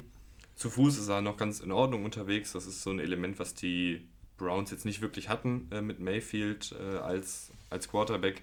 Vielleicht kann Stefanski da hier und da, der eh ein sehr, sehr gutes Laufscheme aufs Feld bringt, auch noch mit Brissett ein bisschen was machen. Aber ja, ich, ich, ich gehe mit dir mit, dass das nichts Dolles ist, was, was Brissett da äh, ansonsten fabriziert.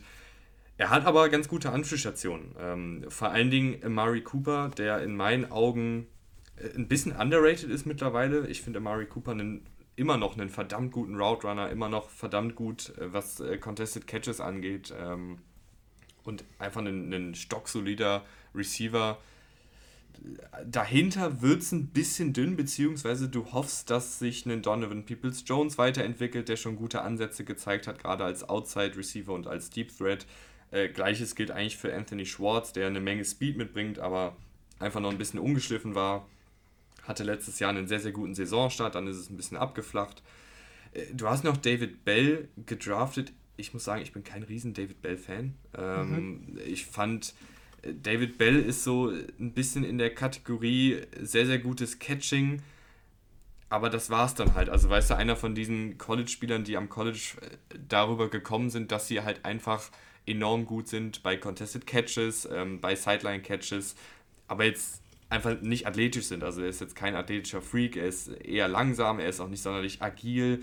Da mache ich mir halt ein bisschen Sorgen, dass das dann der nächste JJ Arcega Whiteside, der nächste Nikhil Harry ist eher in der Kategorie. Natürlich kann es aber auch sein, dass er dann à la, weiß ich nicht, äh, Mike Evans oder so sich entwickelt, aber das, das ist natürlich dann auch äh, sehr, sehr, ein sehr, sehr hoher Vergleich und auch ein bisschen unrealistischer Vergleich, weil Mike Evans einfach nochmal physischer ist wie dem auch sei, ich bin kein riesen David Bell-Fan äh, in der Theorie, aber ein, ein Spieler, der äh, gerade bei Contested Catches als Outside Receiver glänzen kann.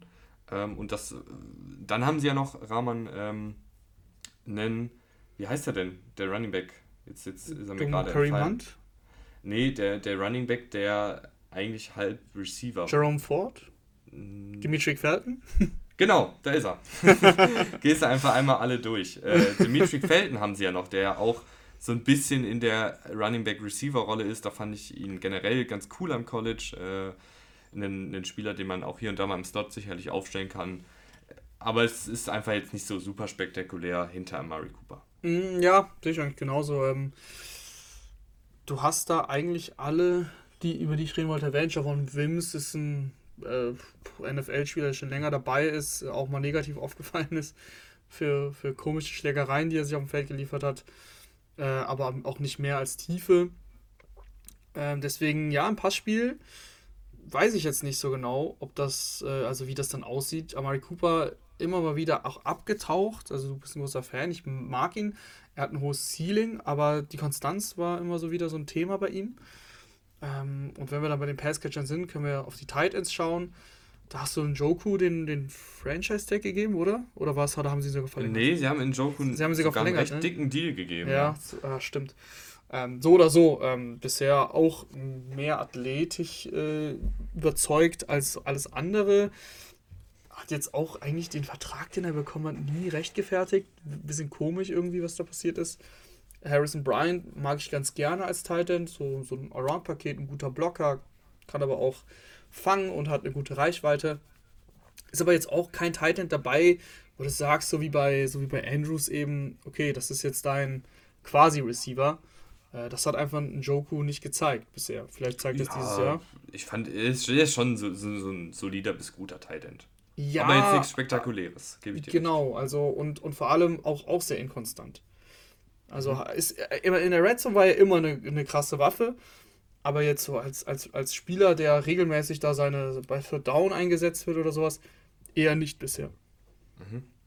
Aber Rahman, das große Prunkstück bei den Browns ist ja jetzt nicht der Receiving Core und auch nicht unbedingt der Tight End Core, sondern die Offensive Line in Kombination mit den Running Backs. Und äh, ich habe eben schon Dimitri Felden angesprochen. Lass uns kurz über die Running Backs äh, sprechen. Da haben sie aktuell, finde ich, vier Leute, die mehr oder weniger starten könnte. Kareem Hunt äh, kann ich mir gut vorstellen, dass er das Team verlässt. Es gibt ja auch schon Gerüchte, dass er äh, einen Trade gefordert hat. Aber auch das wäre jetzt nicht sonderlich tragisch, weil ein Kareem Hunt kann man in, im Rahmen dieser Browns-Offensive sehr, sehr gut ersetzen.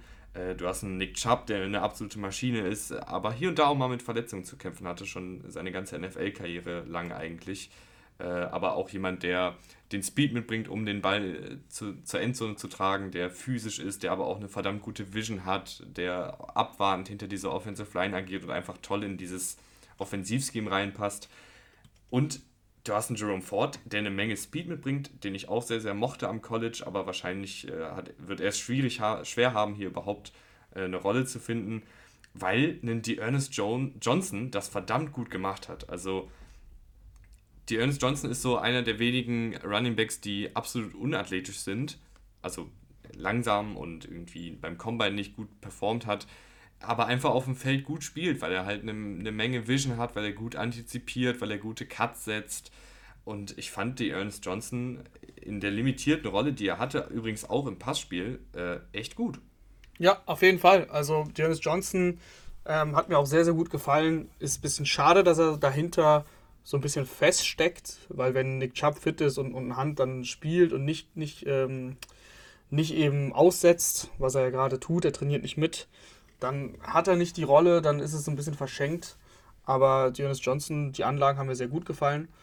Ähm, und du hast eigentlich sehr, sehr viel schon gesagt. Also, das ist ein, einfach ein sehr, sehr gutes Running Back, ja, Quartett, Quintett, was auch immer, wie du, was auch immer du sagen willst.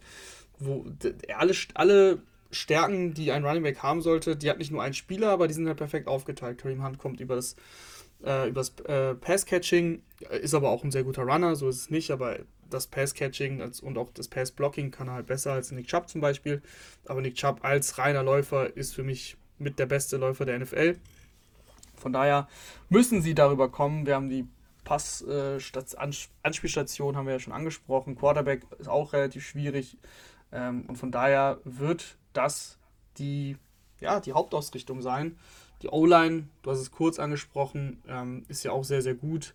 Jedrick ist, vor allen Dingen, ist ja. vor allen Dingen sehr, sehr gut im Laufblocking. Also ich finde, es gibt mhm. bei dieser O-Line schon eine recht starke Diskrepanz zwischen die Offensive Line der Browns im Passblocking und die Offensive Line der Browns im Laufblocking. Also, Sie ist jetzt auch nicht schlecht im Passblocking. Nee, aber ich finde so ein, so ein Jay Conklin, ein Wyatt Teller, die haben auf jeden Fall, die sind solide im, im Passblocking bis gut, aber halt exzellent im Laufblocken. Mhm. Ja, da gehe ich mit.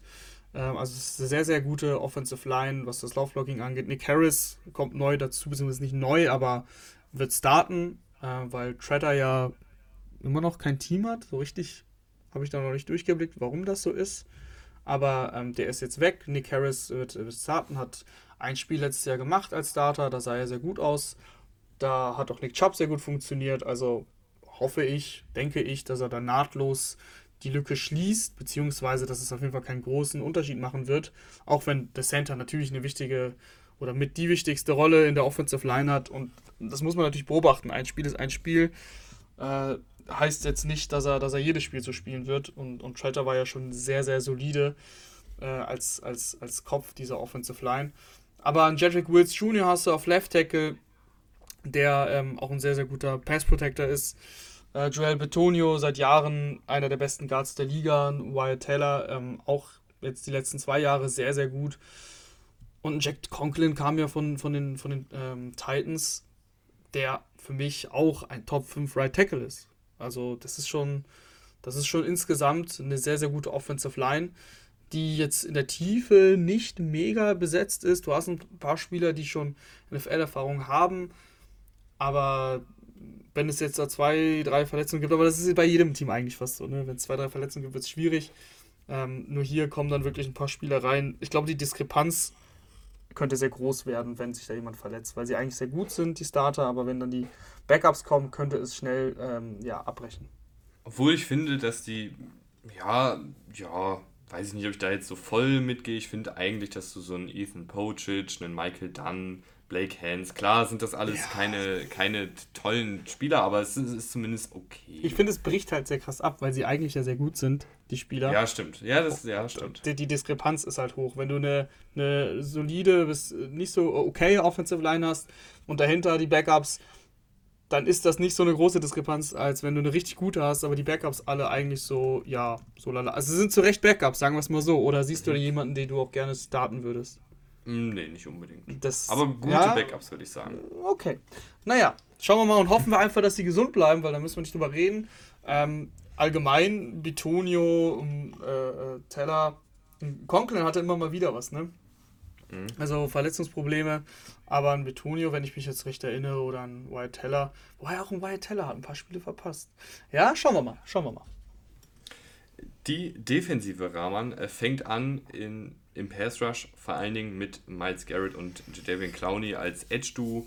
Äh, Miles Garrett, einer der besten Pass-Rusher der Liga, enorm viel Power, enorm viel Speed, ist auch, finde ich jetzt also er war ja schon immer gut, auf jeden Fall, aber es war auch immer so ein bisschen hier mal eine Verletzung, äh, da mal vielleicht eine schlechtere Phase. Ähm, und man hatte immer das Gefühl, es geht noch einen Ticken mehr, weil der Typ halt wirklich ein absoluter athletischer Freak ist, weil er auch so spielintelligent ist, weil er so ein großes Repertoire an Pass-Rush-Moves hat, dass da noch ein Ticken Potenzial immer schlummert. Und ich finde diesen kleinen Schritt von sehr, sehr gut zu einer der besten, den hat er letztes Jahr endgültig für mich gemacht. Also jemand, den man eigentlich immer doppeln muss, ähm, der brandgefährlich ist, der auch in der Laufverteidigung sehr, sehr gut sein kann. Also ich finde, er kann in der Laufverteidigung Elite sein. Ich habe manchmal das Gefühl, dass er sich da so ein bisschen aufspart, also dass er sich die Energie da so ein bisschen aufspart für die Pass-Rush-Downs, dass er sagt, gut, Laufverteidigung muss ich jetzt nicht immer 110% geben, sondern kann ja auch ein bisschen entspannter machen. Ich glaube, dass da auch noch ein bisschen mehr drin wäre, wenn er das denn wollte. Aber er spielt halt auch letztes Jahr beispielsweise fast 900 Snaps. Äh, da muss man halt einfach auch gucken, wie man sich das einteilt. Und auf der anderen Seite hast du Jadavian Clowney, der ein guter Laufverteidiger ist, ein guter Passrusher ist und glaube ich auch so in dieser Nummer 2 Rolle ideal ist. Ja, jetzt, ähm, ich sag mal, im Herbst seiner Karriere ist es genau die Rolle und da hat er mir letztes Jahr auch ganz gut gefallen. Es war nicht spektakulär, aber es war gut. Und es reicht auch gegenüber von Miles Garrett im Endeffekt. Äh, du hast noch einen Chase Winovich äh, dazu verpflichtet, der mit viel Hype in die NFL gekommen ist. Der Hype ist dann auch verflacht, aber als Pass-Rusher, reiner Pass-Rusher, ähm, gefällt er mir gut. Auch als Special-Teamer äh, finde ich ihn solide. Also, das ist eine gute Verpflichtung, der dir auf jeden Fall Snaps geben kann, wenn es dann klare Passing-Downs sind. Äh, und einen Alex Wright hast du noch äh, gedraftet in der dritten Runde bist eigentlich auf Edge ganz gut aufgestellt. Also nicht nur ganz gut, sondern sehr gut eigentlich sogar. Ja, äh, Alex Wright äh, hat so die, die, die typischen Anlagen für einen Edge-Rusher, aber ist einfach noch überhaupt nicht entwickelt. Also ähm, ist ein großgewachsener, athletischer Typ. Nicht der beste Antritt, nicht der beste Bend, nicht die beste Technik. Es sind halt einfach so Sachen, die man dann äh, noch entwickeln muss. Aber in so einer Rotationsrolle kann er wahrscheinlich dann schon auf was beisteuern. Ich glaube, gerade in der Laufverteidigung könnte er echt gut sein. Die Interior Defensive Line ist, finde ich, okay. Aber ja. beziehungsweise fast schon eher ein bisschen unterdurchschnittlich, mhm. oder? Ja, finde ich auch. Also Taven Bryan, äh, wenn Jacksonville konnte er sich nie durchsetzen, ehemaliger Erstrundenpick, John Elliott, bisher in seinen zwei NFL-Jahren jetzt auch noch nichts gezeigt. Es ist schon eher dünn. Mal sehen, vielleicht äh, so, ein, so ein Tapetenwechsel bei Taven Bryan, vielleicht hilft ihm das. Äh, du hast dahinter noch einen Tommy äh, Toguai, äh, kam letztes Jahr in der vierten Runde dazu. Und äh, einen Perrion Winfrey, der dieses Jahr in der vierten Runde dazu kam. Aber da wisst ihr ja selber, dass, es, dass das dünn ist, dass das jung ist vor allem. Ähm, und dass, das, äh, dass die jetzt nicht die, die Kohlen aus dem Feuer holen werden. Mhm. Äh, von daher bin ich da noch ein bisschen skeptisch. Aber es ist es könnte eventuell in der Laufverteidigung ein Problem werden durch die Mitte. Ja, das stimmt. Weil der Pass Rush, äh, sorry, dass ich noch kurz rein. Mhm. Den Pass Rush haben sie ja. Wenn dann durch die Mitte nicht so viel passiert, ist es, glaube ich, nicht ganz so schlimm. Aber in der Laufverteidigung könnte es ein Problem sein. Ja, weil auch ein Perrin Winfrey, äh, den sie dieses Jahr gedraftet haben, ist ein reiner Pass-Rush-Spezialist, also äh, kommt durch die Mitte mit ausgefeilter Technik, äh, aber ein katastrophaler Laufverteidiger. Also wirklich, mhm. äh, da wurde er ständig weggeschoben, äh, hatte auch irgendwie gefühlt, das ist ja auch immer, ich meine, das kann man hier nicht so, so beurteilen, aber es wirkt jetzt auch nicht so, als wäre das jetzt sein größtes Anliegen, unbedingt äh, gegen den Center und gegen den Guard anzutreten, um den Running Back irgendwie zu stoppen, sondern für ihn ist halt eher so die größte Angelegenheit, ich muss jetzt zum Quarterback und muss den jagen. Aber das, das, das weiß ich natürlich nicht, wie das jetzt bei ihm im Kopf dann ist. So wirkt es aber manchmal ein bisschen. Dafür sind die Linebacker aber verdammt gut. Mhm. Ähm, Jeremiah, Jeremiah Owusa Koromoa, äh, JOK, echt sehr, sehr gute Rookie-Saison. Ähm, es gibt ja so verschiedene Arten der laufverteidigenden Linebacker. Und wenn wir sagen, äh, JOK ist ein verdammt guter Laufverteidiger und Dante Hightower ist ein verdammt guter Laufverteidiger, dann stimmt das beides. Aber beide machen das ja auf ganz, ganz unterschiedliche Art und Weise. Äh, ein Dante Hightower rennt mit dem Kopf voran in den Center und in den Guard und stoppt so den Lauf.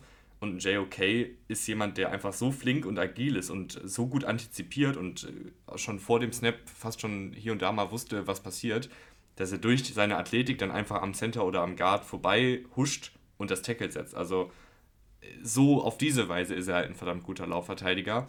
Aber wenn natürlich die Defensive Line, gerade in der Interior Defensive Line, so schwammig ist, dass dann sofort der Center und Guard durchkommt und, und ihn dann schnappen kann, dann wird es natürlich für ihn auch schwieriger, weil das ist nicht jetzt so unbedingt sein Spiel, dass er dann gegen den Guard äh, im 1 gegen 1 antreten muss äh, und irgendwie den aufhalten muss, um das Tackle zu setzen, sondern für ihn ist halt am besten, wenn er freigehalten wird und, und durch seine Antizipation und durch sein Spielverständnis die Tackle setzen kann.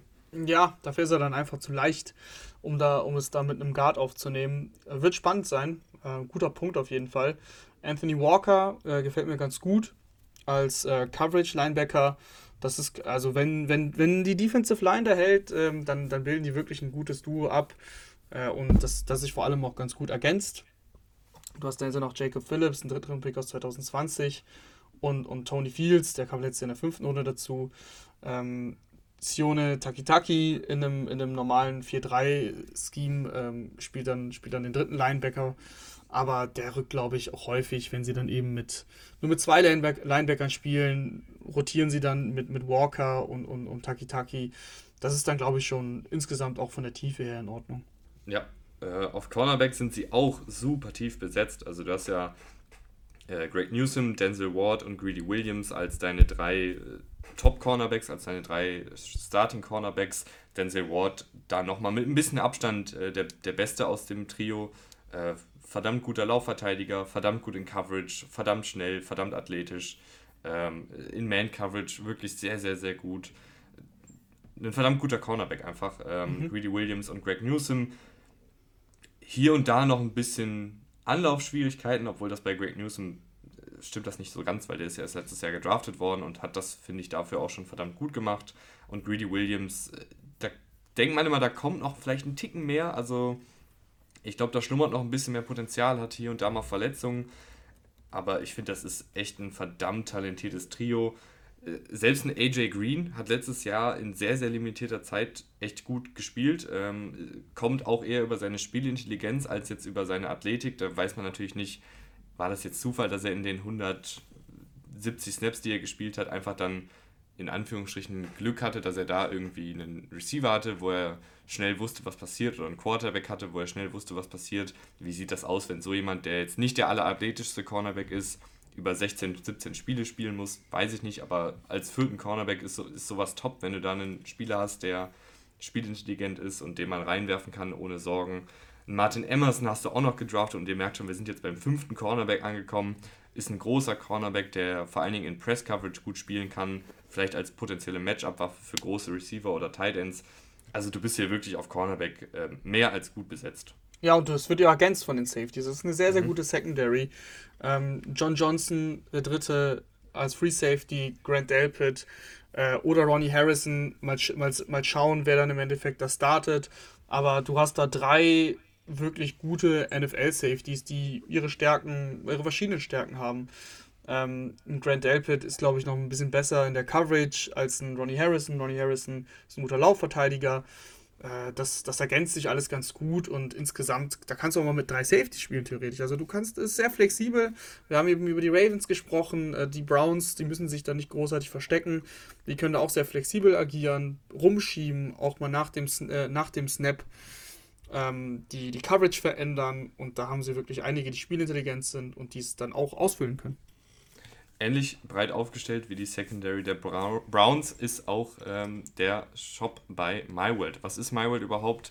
Mit MyWorld erhaltet ihr bei jedem Einkauf Geld zurück und könnt euch dieses Geld dann problemlos auf euer Konto auszahlen lassen, also Cashback. Insgesamt äh, hat MyWorld 150.000 Partnerunternehmen und eine dementsprechend äußerst äh, gute Unternehmenstiefe.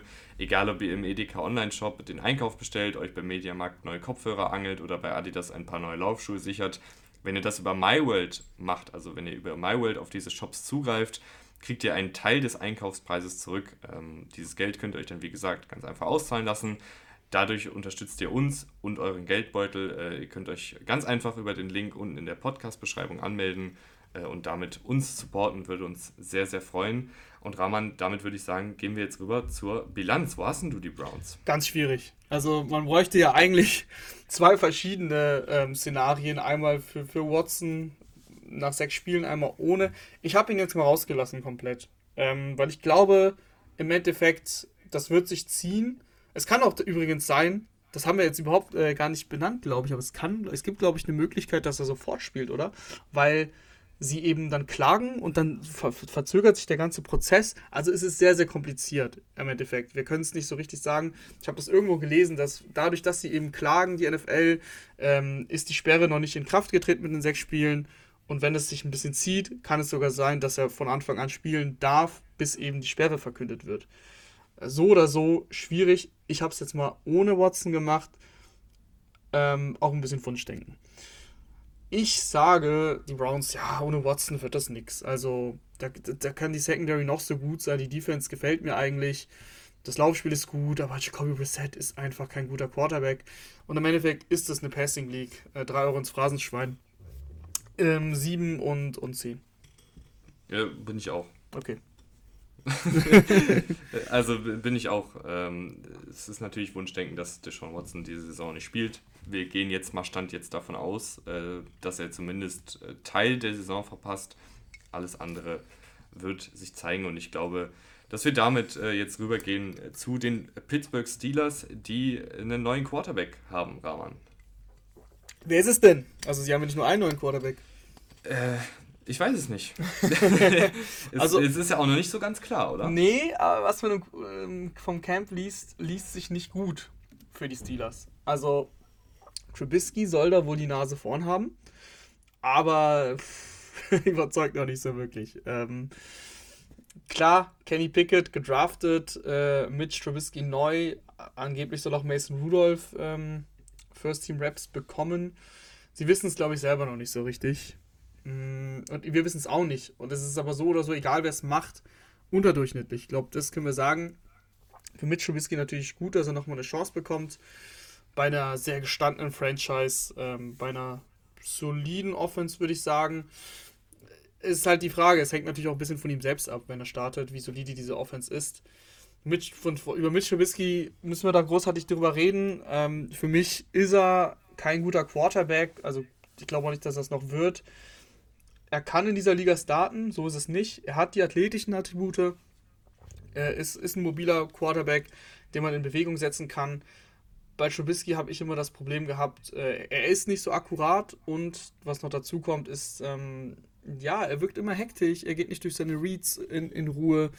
Ähm, bei ihm habe ich eben das Gefühl, dass er, dass er sobald nach dem ersten Read, der nicht offen ist, dass er ein bisschen panisch wird, ähm, einen Ball irgendwo hinwirft, der halt eigentlich gedeckt ist, der Receiver, oder eben selber losläuft.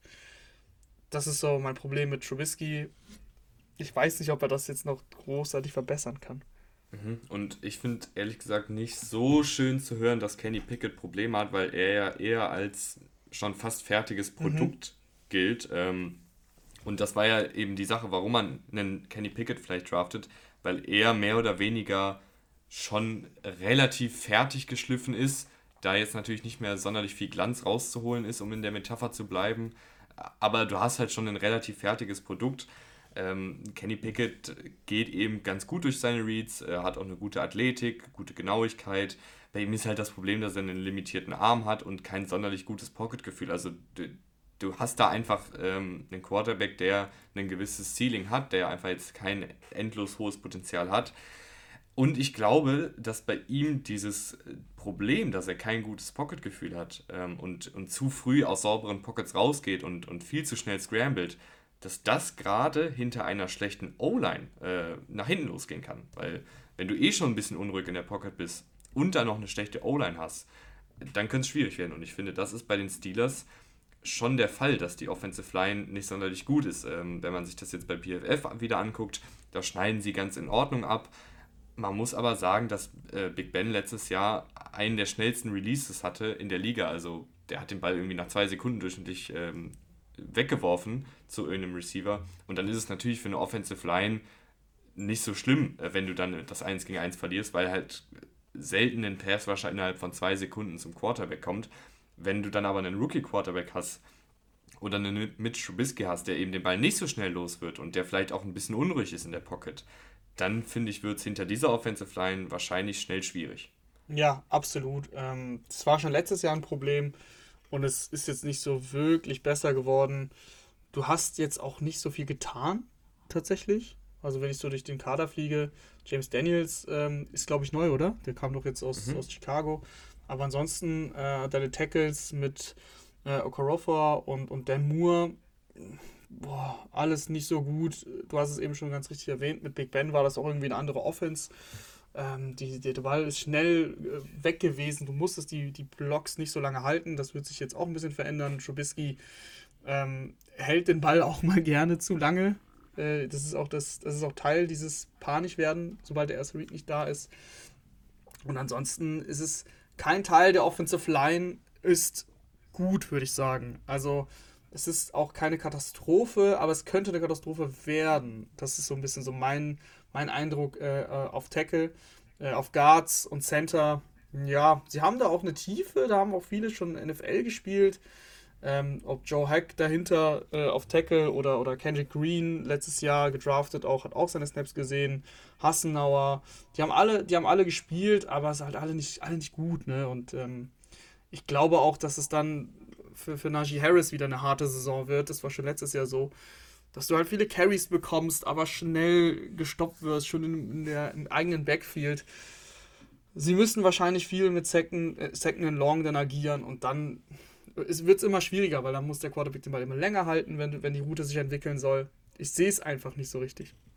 Mhm. Ich finde James Daniels und Kevin Dodson als Guard-Duo noch ganz gut. Mhm. Beides äh, junge Guards, ähm, beides auch Guards, die äh, durchaus so gut sind in der Pass Protection. Aber äh, die beiden Tackles sind für mich ein ganz, ganz großes Fragezeichen und ich würde sagen, fast eher eine Schwachstelle als jetzt irgendwie eine Stärke oder so, ähm, weil beide auch eher unterdurchschnittlich sind als Starter und das schon im Rahmen einer Offensive, die, ich sag mal, vorteilhaft für Tackles in der Pass Protection ist. Und ich glaube, dass das nur noch äh, gravierender wird, äh, dass die beiden Okorofa und Dan Moore einfach nicht sonderlich gut waren oder gut sind. Ähm, du hast noch einen Mason Cole als Center wahrscheinlich oder Kendrick Green. Äh, Mason Cole als Center äh, im Laufblocking gut, aber er ist halt einfach so leicht äh, für einen Center, ähm, dass ich glaube, auch das ein Problem wird. Wenn du dann einen Defensive Tackle hast, der mit Power kommt, dann hat ein Mason Cole einfach keine Schnitte. Und dann hast du einen Kenny Pickett oder einen Mitch Trubisky, die sofort nervös werden, wenn da ein Nose-Tackle durchkommt. Wenn dann Michael Pierce oder so auf einmal äh, Mason Cole drei, vier Yards nach hinten schiebt äh, ich weiß nicht, ich mache mir große Sorgen äh, über diese Offensive Line. Ja, ja, absolut zu Recht. Äh, die Passcatcher, die sind ja, die sind ja gut. Die sind ja bekanntlich eigentlich jedes Jahr in Pittsburgh gut.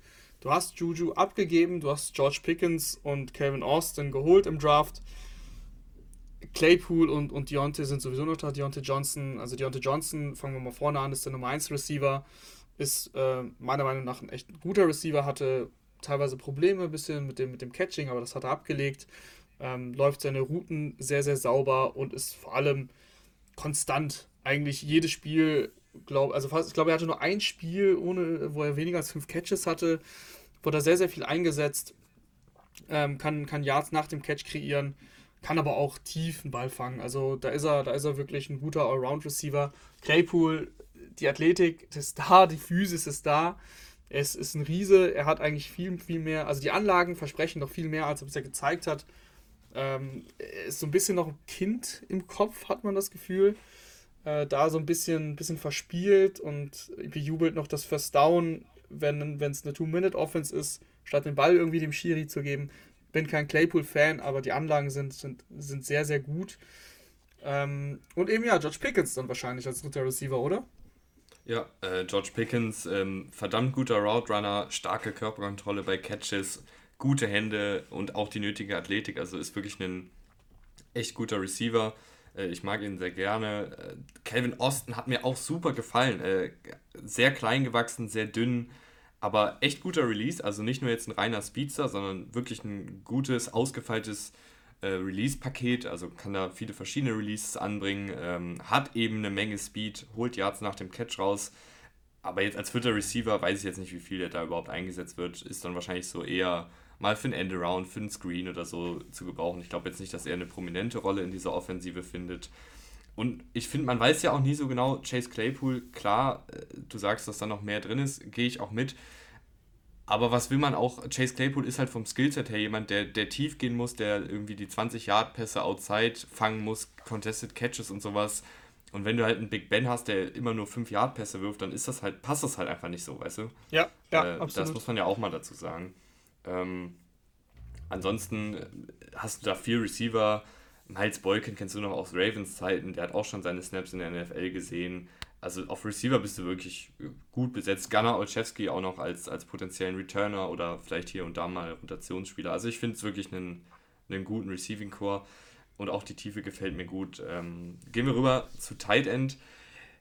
Pat Fryermuth war ich ein riesen Fan von. Ich weiß nicht, warum er nicht in der ersten Runde gegangen ist. Ich glaube, dass da Kyle Pitts einfach dafür gesorgt hat, dass alle anderen Tight Ends noch strenger bewertet wurden und weil Kyle Pitts einfach so ein verdammt guter Tight End ist, sind dann so Spieler wie Pat Fryermuth, die natürlich auch sehr gut waren, aber nicht so gut wie äh, Kyle Pitts, ein bisschen abgerutscht, aber Fryermuth war ich ein Riesenfan von und er hat gezeigt, dass er ähm, ja einfach auch ein verdammt guter und verlässlicher Tight End ist. Ähm, gutes Catching, gutes Route Running, auch als Blocker fand ich ihn äh, über weite Strecken gut. Äh, so das typische Rundum-Paket, finde ich. Absolut. Ähm, der könnte auch sehr, sehr schnell, also was es könnte, sehr, sehr schnell, er ist schon ein Publikumsliebling, aber er kann auch zur, zur Franchise-Legende werden. Schon nach, erst, schon nach dem ersten Jahr kann man das eigentlich sagen.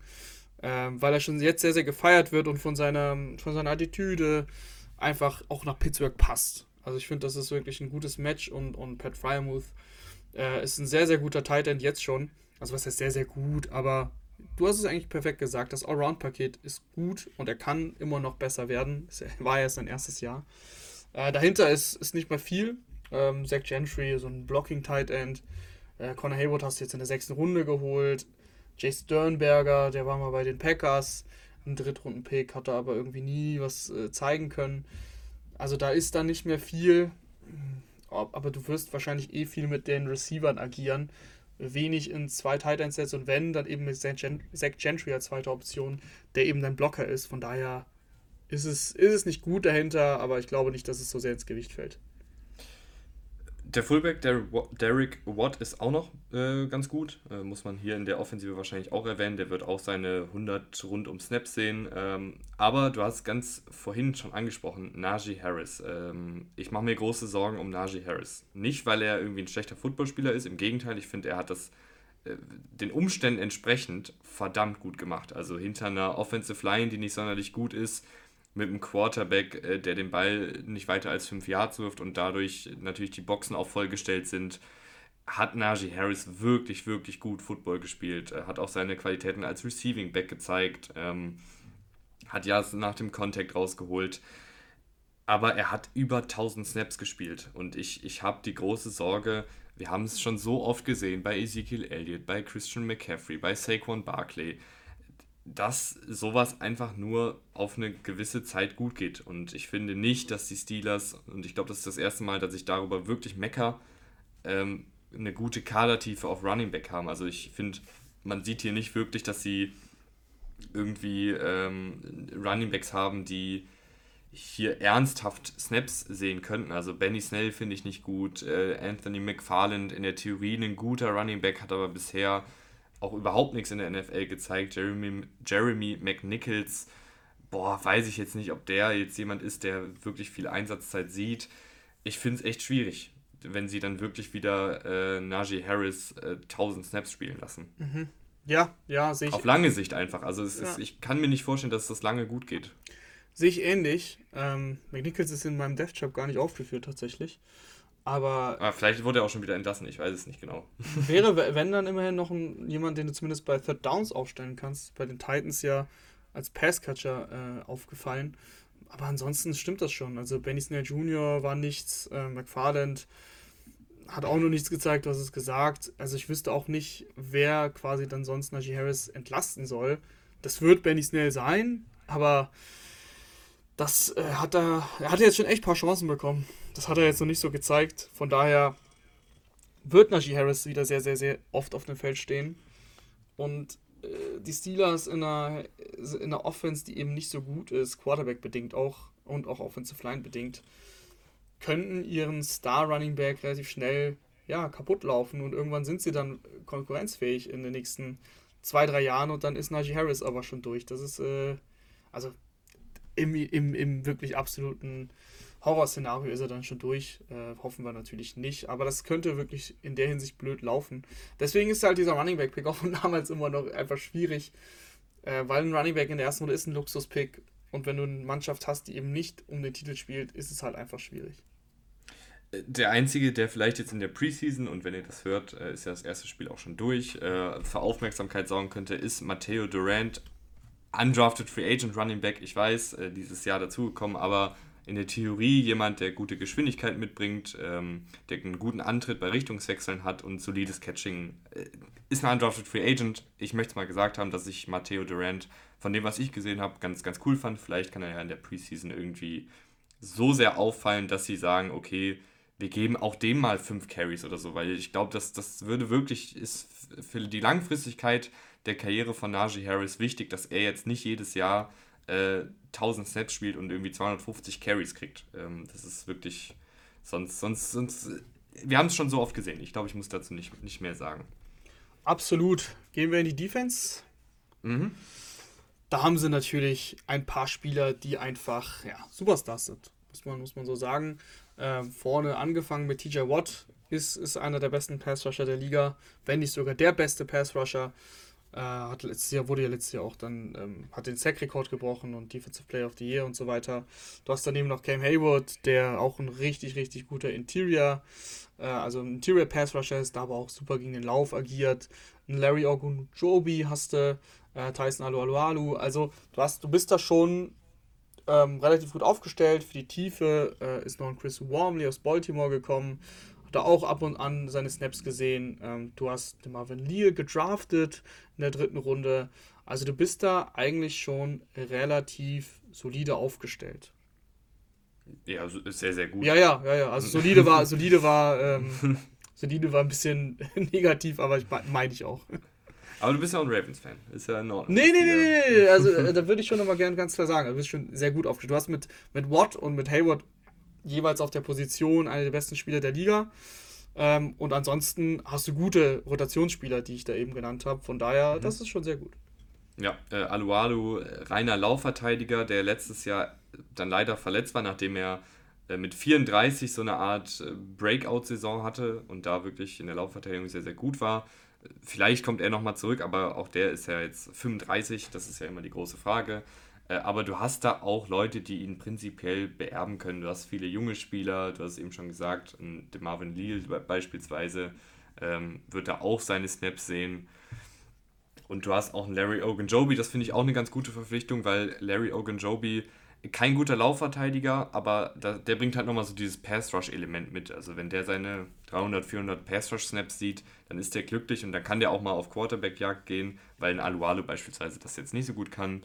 Ähm, ja, ihr merkt schon, wir haben ganz viele Namen. Äh, auf Edge hast du noch einen, einen Alex Highsmith, der das, finde ich, sehr gut macht. Ähm, Nichts Besonderes, aber der kann halt alle, alle Sachen ganz solide. Coverage ist okay, Laufverteidigung ist okay, Pass ist sogar solide bis gut ist halt eine, eine gute Nummer 2 äh, gegenüber von TJ Watt, der halt auch echt den Unterschied machen kann.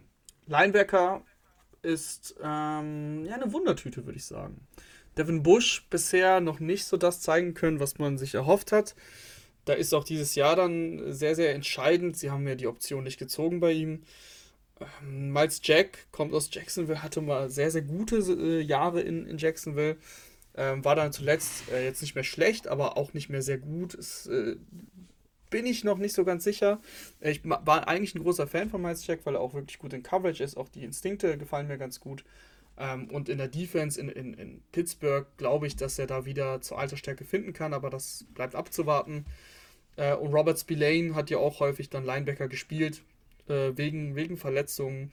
Ähm, war immer total in Ordnung, wie ich fand. Also wahrscheinlich hast du die drei, die drei Linebacker, die, die sich dann da um die Starting Snaps dann streiten, auch wenn Spillane da ein bisschen hinten dran steht. Max Allen hast du auch noch, ähm, der, der schon in der, in der NFL seine Snaps gesehen hat insgesamt, äh, das kann sehr, sehr gut sein, wenn Devin Bush äh, seine, seine, sein Potenzial abruft, wenn Miles Jack zur alter Stärke findet. Aber das kann auch okay bis, bis eher schlecht sein, wenn Miles Jack sich nicht zurechtfindet in Pittsburgh und Devin Bush eben sich nicht weiterentwickelt. Ja, gehe ich mit. Äh, ich glaube aber, dass ich mache mir da keine Riesensorgen, aber klar, wenn jetzt Miles Jack und Devin Bush gar keinen Schritt nach vorne machen oder eher bei Miles Jack einen Schritt zurück zu alter Stärke, dann ist Linebacker nicht gerade ein Punktstück. Und vor allen Dingen, die, dadurch, dass ja ein Cam Hayward und ein Alualu so gute Laufverteidiger sind, haben die Linebacker ja eigentlich eine Menge Spielraum äh, für ja. äh, Tackles und eben nicht ständig irgendeinen Offensive Liner im Gesicht. Die Secondary Rahman macht mir ehrlich gesagt schon ein bisschen größere Sorgen. Mm, es ist, es ist, ja, Cornerbacks auf jeden Fall schwierig. Ähm, Leroy Wallace ist, ist gekommen, du hast Cam Sutton und Akelle Witherspoon, der auch neu ist. Kein, kein Nummer 1 Corner für mich dabei. Ich weiß, denk mal, du siehst es ähnlich. Äh, du hast, du hast vielleicht okaye Nummer 2 Corners und auch da tue ich mich eher schwer. Ähm, wenn dann noch Akelle Witherspoon. Äh, aber so oder so kann ich mir schon vorstellen in der, in der Division mit den Bengals, über die wir gleich noch reden.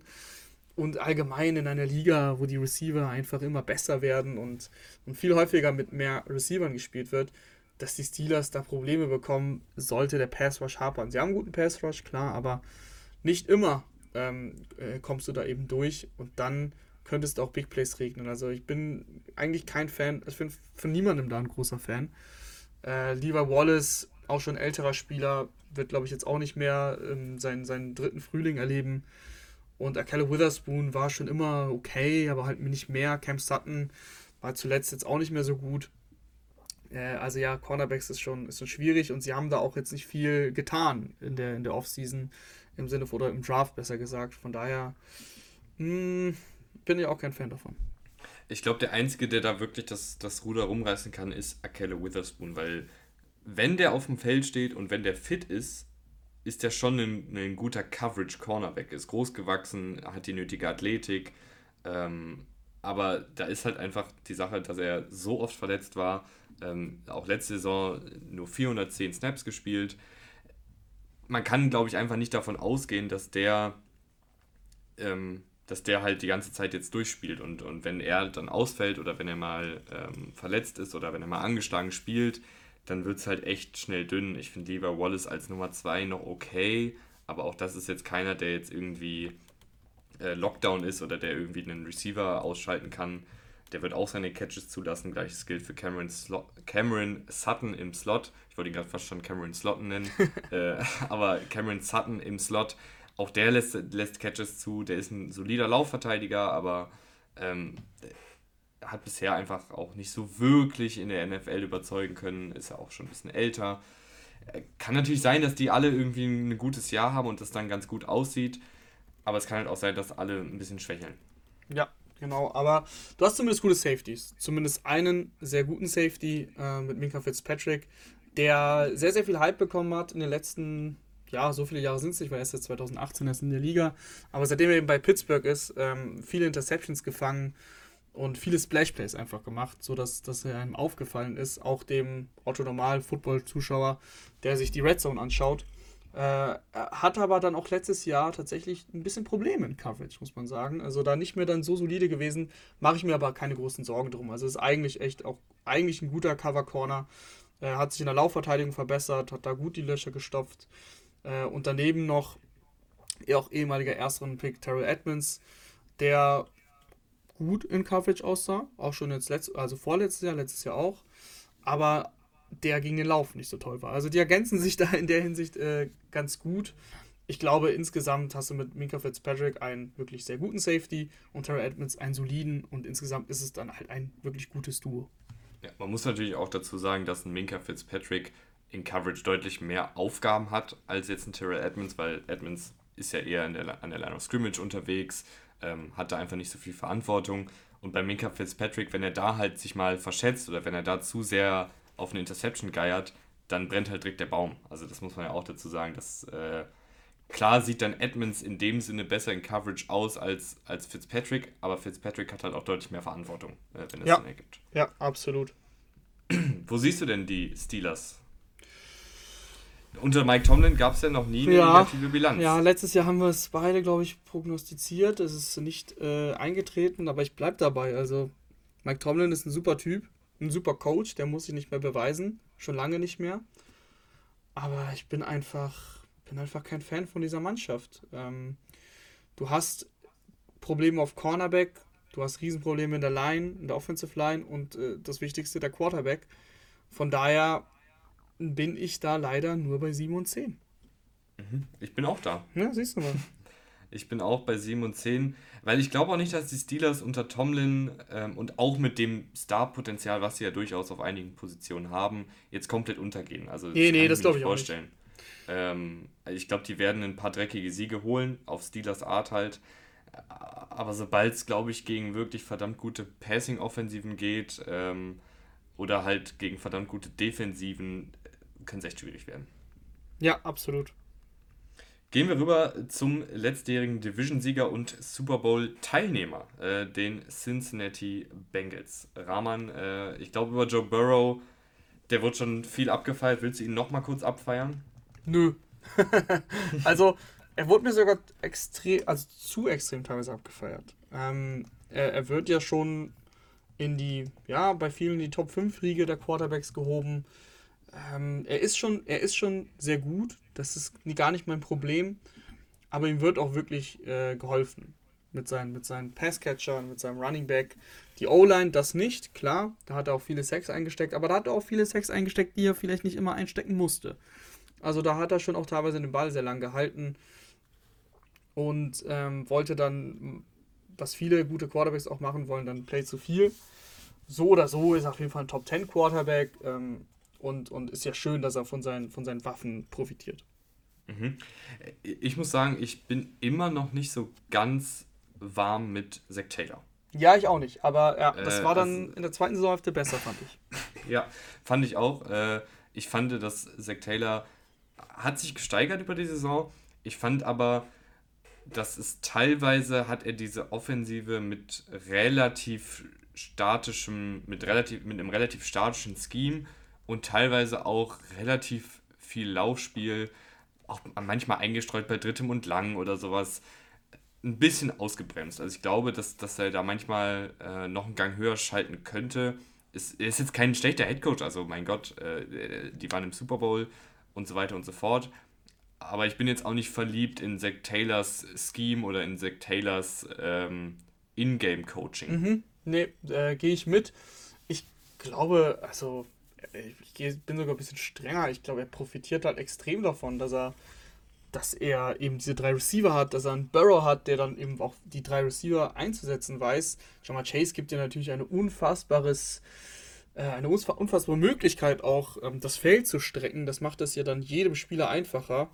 Den anderen Receivern, ähm, Joe Burrow, der mehr Möglichkeiten hat. Äh, und natürlich auch das Playcalling wird für Zach Taylor leichter. Von daher äh, glaube ich eben, ich habe ihn jetzt ein paar Jahre gesehen, Taylor, und es war lange eher schlecht.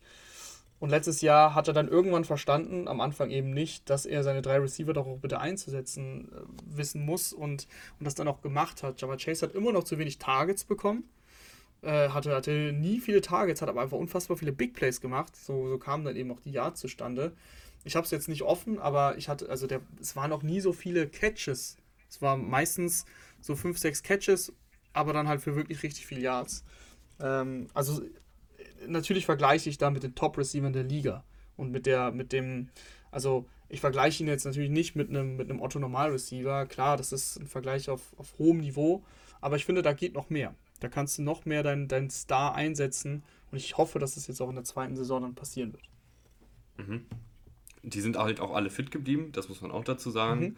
Ähm, wo wir jetzt gerade schon bei den Receivern sind, das ist ja das Trio aus äh, Jamar Chase, T. Higgins, Tyler Boyd, ähm, Chase Natürlich hat er dieses Element, dass er vertikal sehr, sehr gut ist. Ich finde aber, dass er generell eine Allround-Waffe ist, der auch mal einen Screenpass ähm, nach Hause tragen kann, der auch mal im Laufspiel eingebunden werden kann, der auch mal im Slot agieren kann. Äh, da ist Tyler Boyd meistens unterwegs im Slot, äh, auch ein rundum sehr, sehr guter Receiver, auch was das Blocking angeht, ähm, aber ein solider Catcher, holt auch mal Yards auf eigene Faust raus. Also Tyler Boyd ja wirklich seit Jahren super konstant, fliegt irgendwie immer so ein bisschen unterm Radar, weil er halt jetzt keiner ist, der drei, vier Big Plays äh, pro Spiel macht, sondern halt konstant äh, fünf, sechs Catches für 50, 60, 70 Yards. So einen braucht man aber in jeder Offensive. T. Higgins, Outside Receiver, groß gewachsen, bei Contested Catches sehr, sehr gut. Die Chemie mit, mit Burrow klappt auch sehr, sehr gut. Also es ist ein sehr, sehr gutes äh, Receiver-Trio. Dahinter, finde ich, wird es ein bisschen dünn. Äh, letztes Jahr hatten sie das große Glück oder beziehungsweise einfach den Vorteil, dass äh, Boyd, Higgins und Chase mehr oder weniger die ganze Saison durchgespielt haben. Ich glaube aber, wenn du jetzt mit Mike Thomas, Stanley Morgan äh, oder Trent Taylor oder sowas mehr spielen müsstest, würde diese Offensive natürlich auch einen Schritt zurück machen. Ja, und Trent Taylor, ein Slot Receiver, ähm, die kannst du, also das würde jetzt nicht so, wäre nicht so schlimm, wenn, wenn er für Tyler Boyd spielt, aber Mike Thomas oder Stanley Morgan äh, outside statt Chase oder Higgins, äh, das ist dann schon ein Problem. Klar, aber davon haben sie auch gelebt. Das, äh, das hast du schon richtig gesagt. Da hatten sie Glück, dass es keine Verletzungen gab. Und das wünschen wir natürlich auch niemandem. Und es gibt ja auch keinen Grund. Bei Receivern sind Verletzungen ja seltener als jetzt bei Offensive Linern oder bei Running Backs. Von daher ähm, hoffen wir, dass das, dass das so bleibt. T. Higgins sogar noch tatsächlich sogar noch ein bisschen unterschätzt, finde ich. Äh, Gerade durch Jamar Chase fällt der manchmal so ein bisschen runter, kann für mich aber auch eine klare Nummer 1 in einer Offense sein. Äh, und hat, ist, ist auch erst ähm, 2020 gedraftet, ne? also hat noch sehr, sehr viel Potenzial. Von daher äh, eigentlich das beste Receiving-Trio wahrscheinlich der Liga. Mhm. Ähm, auf Thailand ist es nicht ganz so doll besetzt. Du hast einen Hayden Hurst geholt. Äh, Drew Sample turnt da noch ein bisschen rum, hat auch seine Snaps gesehen, ein solider Blocker, aber im, im Passspiel kam da noch nicht so sonderlich viel. Aber die Titans, muss man ja auch sagen, in diesem Scheme, die schwimmen so mit. Ja, ähm, Hayden Hurst, ich finde das eine Verbesserung zu CJ Usoma. Äh, das muss man ja klar sagen, wie es letztes Jahr war. CJ Usoma hat solide gespielt, ähm, hat sich aber auch gut weiterentwickelt. Er war lange auch kein Receiving Titan, hat aber dann letztes Jahr seine Plays auch gemacht als Receiver, nichts Spektakuläres. Äh, und genau das kann dir Hayden Hurst geben. Und Hayden Hurst hat aber auch noch ganz andere Fähigkeiten, ist auch, glaube ich, schneller als, als ein ein Yusoma Hayden Hurst kann dir auch mal Yards after the Catch kreieren, was bei dem Yusoma jetzt eher nicht der Fall war. Ähm, und, und Hayden Hurst kam als, als älterer ähm, Spieler in die Liga, aber als Allrounder. Also ist ein guter Blocker, kann als Receiver funktionieren. Hatte halt immer das Pech, dass es so nicht so richtig funktioniert hat. Bei den Ravens hat sich ein Andrews durchgesetzt. Bei Atlanta kam er dann an, war, war okay, war, war total in Ordnung, aber dann kam Pitts also hatte auch nie so richtig das Glück, muss man sagen. Ähm, deswegen glaube ich, dass ein Hayden Hurst auch Upside hat. Upside hat, finde ich, auch äh, die Offensive Line. Und das ist bei den Bengals irgendwie ein komischer äh, Satz zu sagen. Ähm, die Offensive Line äh, wurde ja groß umstrukturiert. Wir haben schon viel drüber gesprochen. Ähm, Jonah Williams auf Left Tackle ist, ist grundsolide, war auch eigentlich mit der einzige Lichtblick in dieser Offensive Line letztes Jahr. Äh, du hast Ted Courage geholt, einen super erfahrenen Center-Guard, der einfach im, im Pass-Blocking stocksolide ist, im Laufblocking stocksolide ist ähm, und über seine Spielerfahrung kommt. Alex Kappa eigentlich ähnlich, äh, auch ein Guard, der beides gut macht, Laufblocking äh, und äh, Runblocking. nee, Laufblocking und Passblocking. Und dann äh, sogar noch jemand, der wirklich Potenzial nach oben hat, äh, mit Lyle Collins, der hier und da verletzt war, letzte Saison aber dann zurückkam, sehr, sehr gut gespielt hat. Ähm, gefällt mir sehr gut die Offensive Line. Einziges Fragezeichen ist noch so ein bisschen der zweite Guard-Spot. Da ist Stand heute Jackson Carmen, immerhin ein Zweitrunden-Pick letztes Jahr, der aber nicht so super aussah in Jahr 1. Mhm. Ja, äh, das, das stimmt, aber die Offensive Line sah letztes Jahr so schlecht aus. Äh, da haben sie schon einiges getan und die wird besser werden. Das ist schon mal, glaube ich, das ist im Endeffekt das Wichtigste. Ob dann, ob dann der Spot mit Jackson Carmen ähm, sich, sich verbessert, das, das schauen wir mal. So oder so wird da Joe Burrow ein bisschen mehr Ruhe bekommen. Und die Bengals haben ihre einzige Schwachstelle in der Offense äh, gut, gut gelöst, finde ich. Auf Running Back ähm, ist es das gleiche Bild wie letztes Jahr. Du hast Joe Mixon als, als klaren Starter, einen sehr guter Running Back, ähm, der vor allen Dingen auch viel Yards auf eigene Faust kreieren kann, auch mal einen Tackle brechen kann, im Passspiel solide ist. Und ich finde, mit Chris Evans hast du auch noch einen Running Back, der noch nicht sonderlich viel eingesetzt wurde, aber echt ein verdammt guter Route Runner ist und eben eher so diese äh, Pass-Catching-Rolle übernehmen kann. Samaje Pirine kommt mal rein für die Yards, die sehr, sehr hart zu holen sind. Also bei drittem und eins kannst du einen Pirine reinwerfen und der macht einen Kopf runter und holt dir das neue First Down. Aus dem Super Bowl, oder? Ja, ja, das stimmt. Das stimmt. Ja, also ich finde, über Joe Mixon hinaus muss man da nicht viel sagen. Ähm, Joe Mixon ist für mich auch einer der besten Runningbacks der Liga. Der sollte als, als äh, Three-Down-Back eingesetzt werden. Ähm, gerade weil diese Mannschaft eben nicht wie die Steelers zum Beispiel im, im Win-Now-Modus ist. Äh, genau, gerade weil sie im Win-Now-Modus sind, solltest du Joe Mixon, klar, kannst ihm seine Pausen geben, musst ihn nicht unnötig einsetzen, aber bei den wichtigen Downs bei, dem, bei einem Third Down will ich ihn auf dem Feld sehen und nicht Samaje Pirine oder wen auch immer. Von daher, mhm. Mixen gefällt mir auch sehr, sehr gut. Aber ich finde, hier sind die Bengals einfach nochmal einen Ticken variabler aufgestellt als jetzt beispielsweise die Steelers. Dass ja, du halt klar. Chris hast, Evans mh. auch hast, mhm. ähm, der mal seine Catches kriegen kann. Ein Samaje Pirine, der vor allen Dingen dann auch im Passblocking mal reingestellt mhm. werden kann. Aber ja, äh, Mixen natürlich der, der klare Starter. Gehen wir rüber zur Defensive. Ähm, wo du mit äh, Trey Hendrickson echt einen verdammt guten Passwasher gefunden hast. Ich war ein bisschen skeptisch, muss man ja auch mal. Mhm. Wir, wir, loben uns hier ganz gerne mal für, für unsere Takes. Ich war skeptisch, dass Trey Hendrickson ähm, in diese Rolle des, des absoluten Nummer 1 Pass-Rushers schlüpfen kann. Ähm, war ja bei den Saints lange so die dritte, vierte Geige und hat da auch gut gespielt in dieser Rolle. Aber ich war mir nicht sicher, ob der auch dann ähm, die Nummer 1 äh, werden kann in einem Pass-Rush. Er hat es letzte Saison bewiesen, verdammt guter Passrusher, sehr, sehr explosiv, sehr spielintelligent, gute Technik, ähm, kommt da einfach schnell zum Quarterback durch. Ich finde auch, das Scheme ist über die, oder beziehungsweise die Defensive an für sich ist irgendwie besser geworden über das Jahr. Man hat gemerkt, dass das mehr funkt äh, zwischeneinander äh, und einfach diese ganze Defensive auf ein besseres Niveau gehoben wurde. Sam Hubbard auf der anderen Seite ist auch echt grundsolide, nichts Spektakuläres, aber auch jetzt nichts Schlechtes dahinter hast du echt noch ein paar interessante Namen. Ähm, du hast einen äh, Zachary Carter dieses Jahr gedraftet, der sehr schwer ist, sehr groß ist, äh, fast eher, glaube ich, Defensive Tackle spielen wird, äh, gerade bei Passing Downs. Und du hast einen Joseph Osai, äh, letztes Jahr Drittrunden-Pick, leider verletzungsbedingt die ganze Saison verpasst, aber auch jemand, der ähm, eine Menge Explosivität mitbringt ähm, und da auch nochmal so ein ja, wie soll man sagen, einfach nochmal so einen so Funken mitbringen kann oder vielleicht hier mal für Ärger sorgen kann bei, bei Passing Downs, wenn halt mal ein Sam Hubbard eine Pause braucht, wenn man Trey Hendricks eine Pause braucht. Weil jetzt ein Sam Hubbard beispielsweise ist jetzt ja auch kein spektakulärer Passrusher, der jetzt unbedingt bei jedem Snap auf dem Feld stehen muss. Mhm, auf jeden Fall. Interior DJ Reader, BJ Hill, äh, finde ich ein sehr gutes Duo. Ähm, mhm. BJ Hill gerade hat mir letztes Jahr wirklich gut gefallen. DJ Reader ist ja schon jetzt länger bekannt dafür, dass er ein wirklich guter Laufblocker ist, äh, Laufverteidiger ist ähm, aber auch den, den Quarterback unter Druck setzen kann. Äh, in, der, in der Kombination kannst du, glaube ich, schon ganz gut auch von der Interior Line Pressure generieren. Dazu kommt eben noch Carter, ähm, der gedraftet wurde. Also ich, ich mag das ganz, äh, ganz gerne. Ich finde auch, dass äh, Lou Anarumo, der Defensive Coordinator, das sehr gut schemt. Ähm, der, der fliegt komplett unter dem Radar. Den kennen auch, glaube ich, nicht viele, aber mir hat das wirklich gerade auch in den Playoffs letztes Jahr gut gefallen. Viele schöne Stunts, auch mal sowas mit, mit Sam Hubbard gegen die, Chiefs, der dann eben durchgehend als Quarterback Spy gespielt hat. Also da hat er ein paar Kniffe gehabt, die dann auch häufig aufgegangen sind. Ähm, gegen, gegen die Titans äh, hat mir das auch sehr, sehr gut gefallen in den Playoffs. Also das, das, das greift alles ganz gut ineinander. Und es hat sich jetzt auch nicht, nicht verändert. Ich glaube, die Defense, gerade die Defensive Front, ist äh, wirklich ganz gut besetzt. Mhm, und sowas wie Stunts, das funktioniert dann ja meistens noch besser, wenn man sich halt dann noch besser mhm. kennt. Also wenn man mhm. halt einfach über einen längeren Zeitraum zusammenspielt.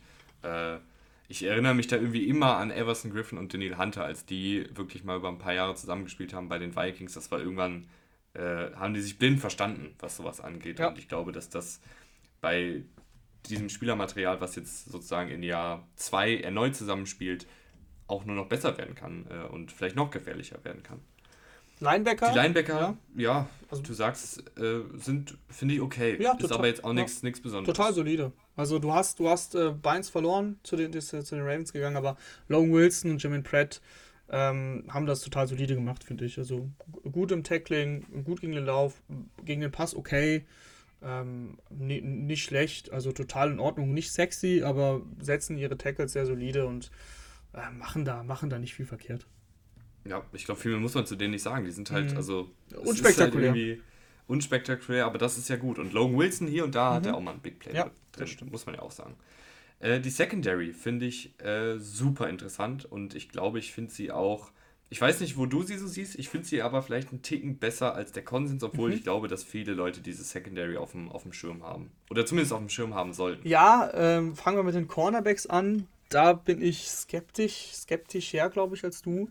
Äh, Awusi hat sich etabliert, ähm, hat eine richtig gute Saison gespielt, da mache ich mir keine Sorgen. Ähm, ist jetzt für mich aber auch kein klarer Nummer 1 Corner in der NFL. Dennoch hat er das, wie gesagt, sehr gut gemacht der Rest ist so ein bisschen, finde ich, fraglich. Also Ila Apple, äh, oft diskutiert, kann auch mal, kann auch wirklich mal gut covern, aber hat auch viele Plays, wo er einfach schläft, beziehungsweise ja, die Plays dann eben zulässt. Also für mich einfach kein guter Cornerback. Also wirklich kein guter. Es ist, es ist nicht, nicht immer schlecht, er wird schlechter gemacht, als er ist.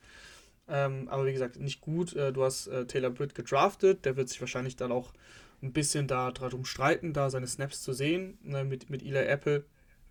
Bin ich gespannt, ob er sich da, ob er sich da durchsetzen kann.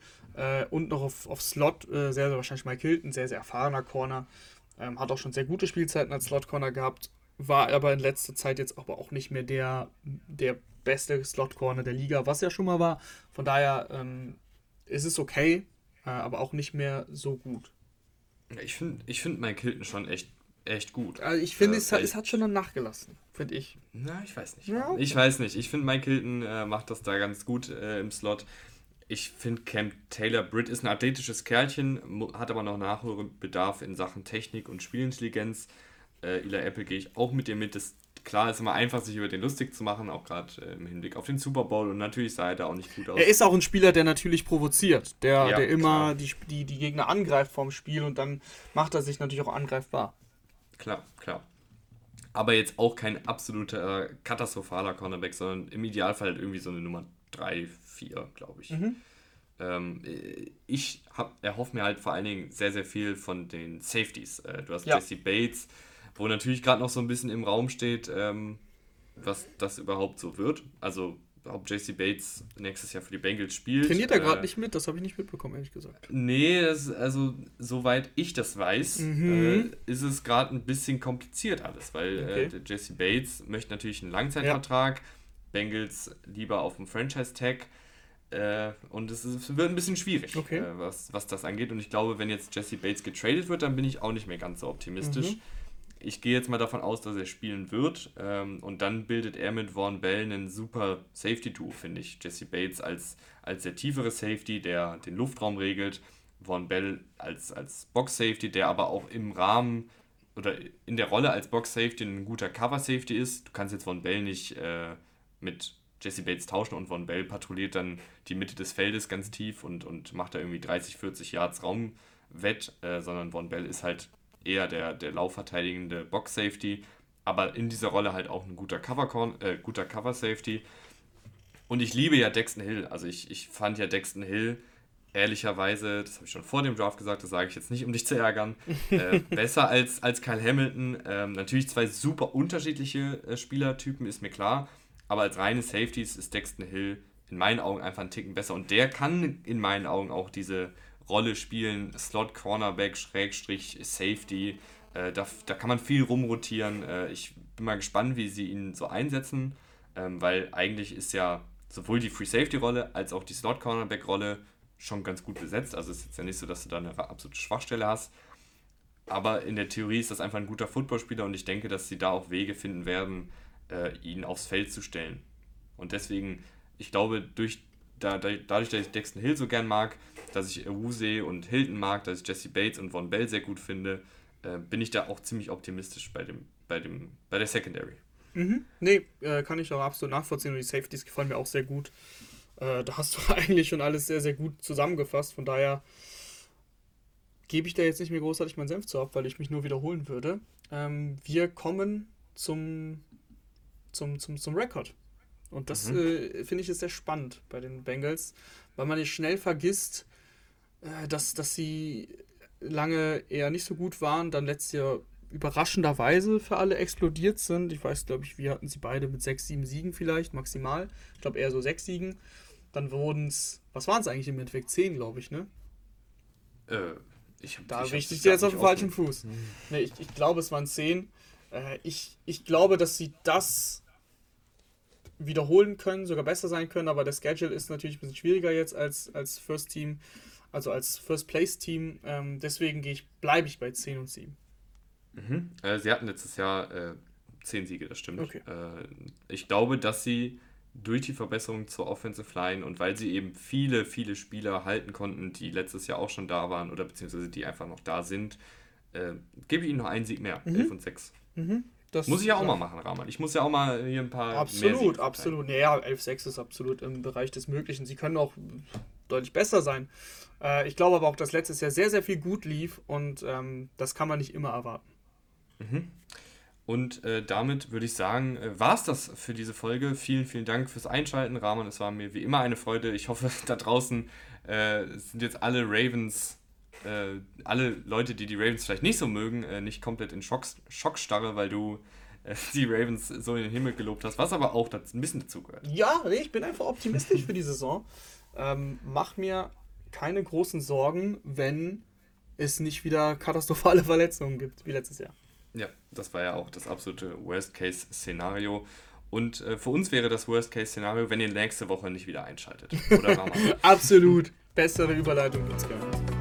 Wir hören uns nächste Woche wieder. Danke fürs Einschalten und bis dann. Ciao. Ciao, ciao.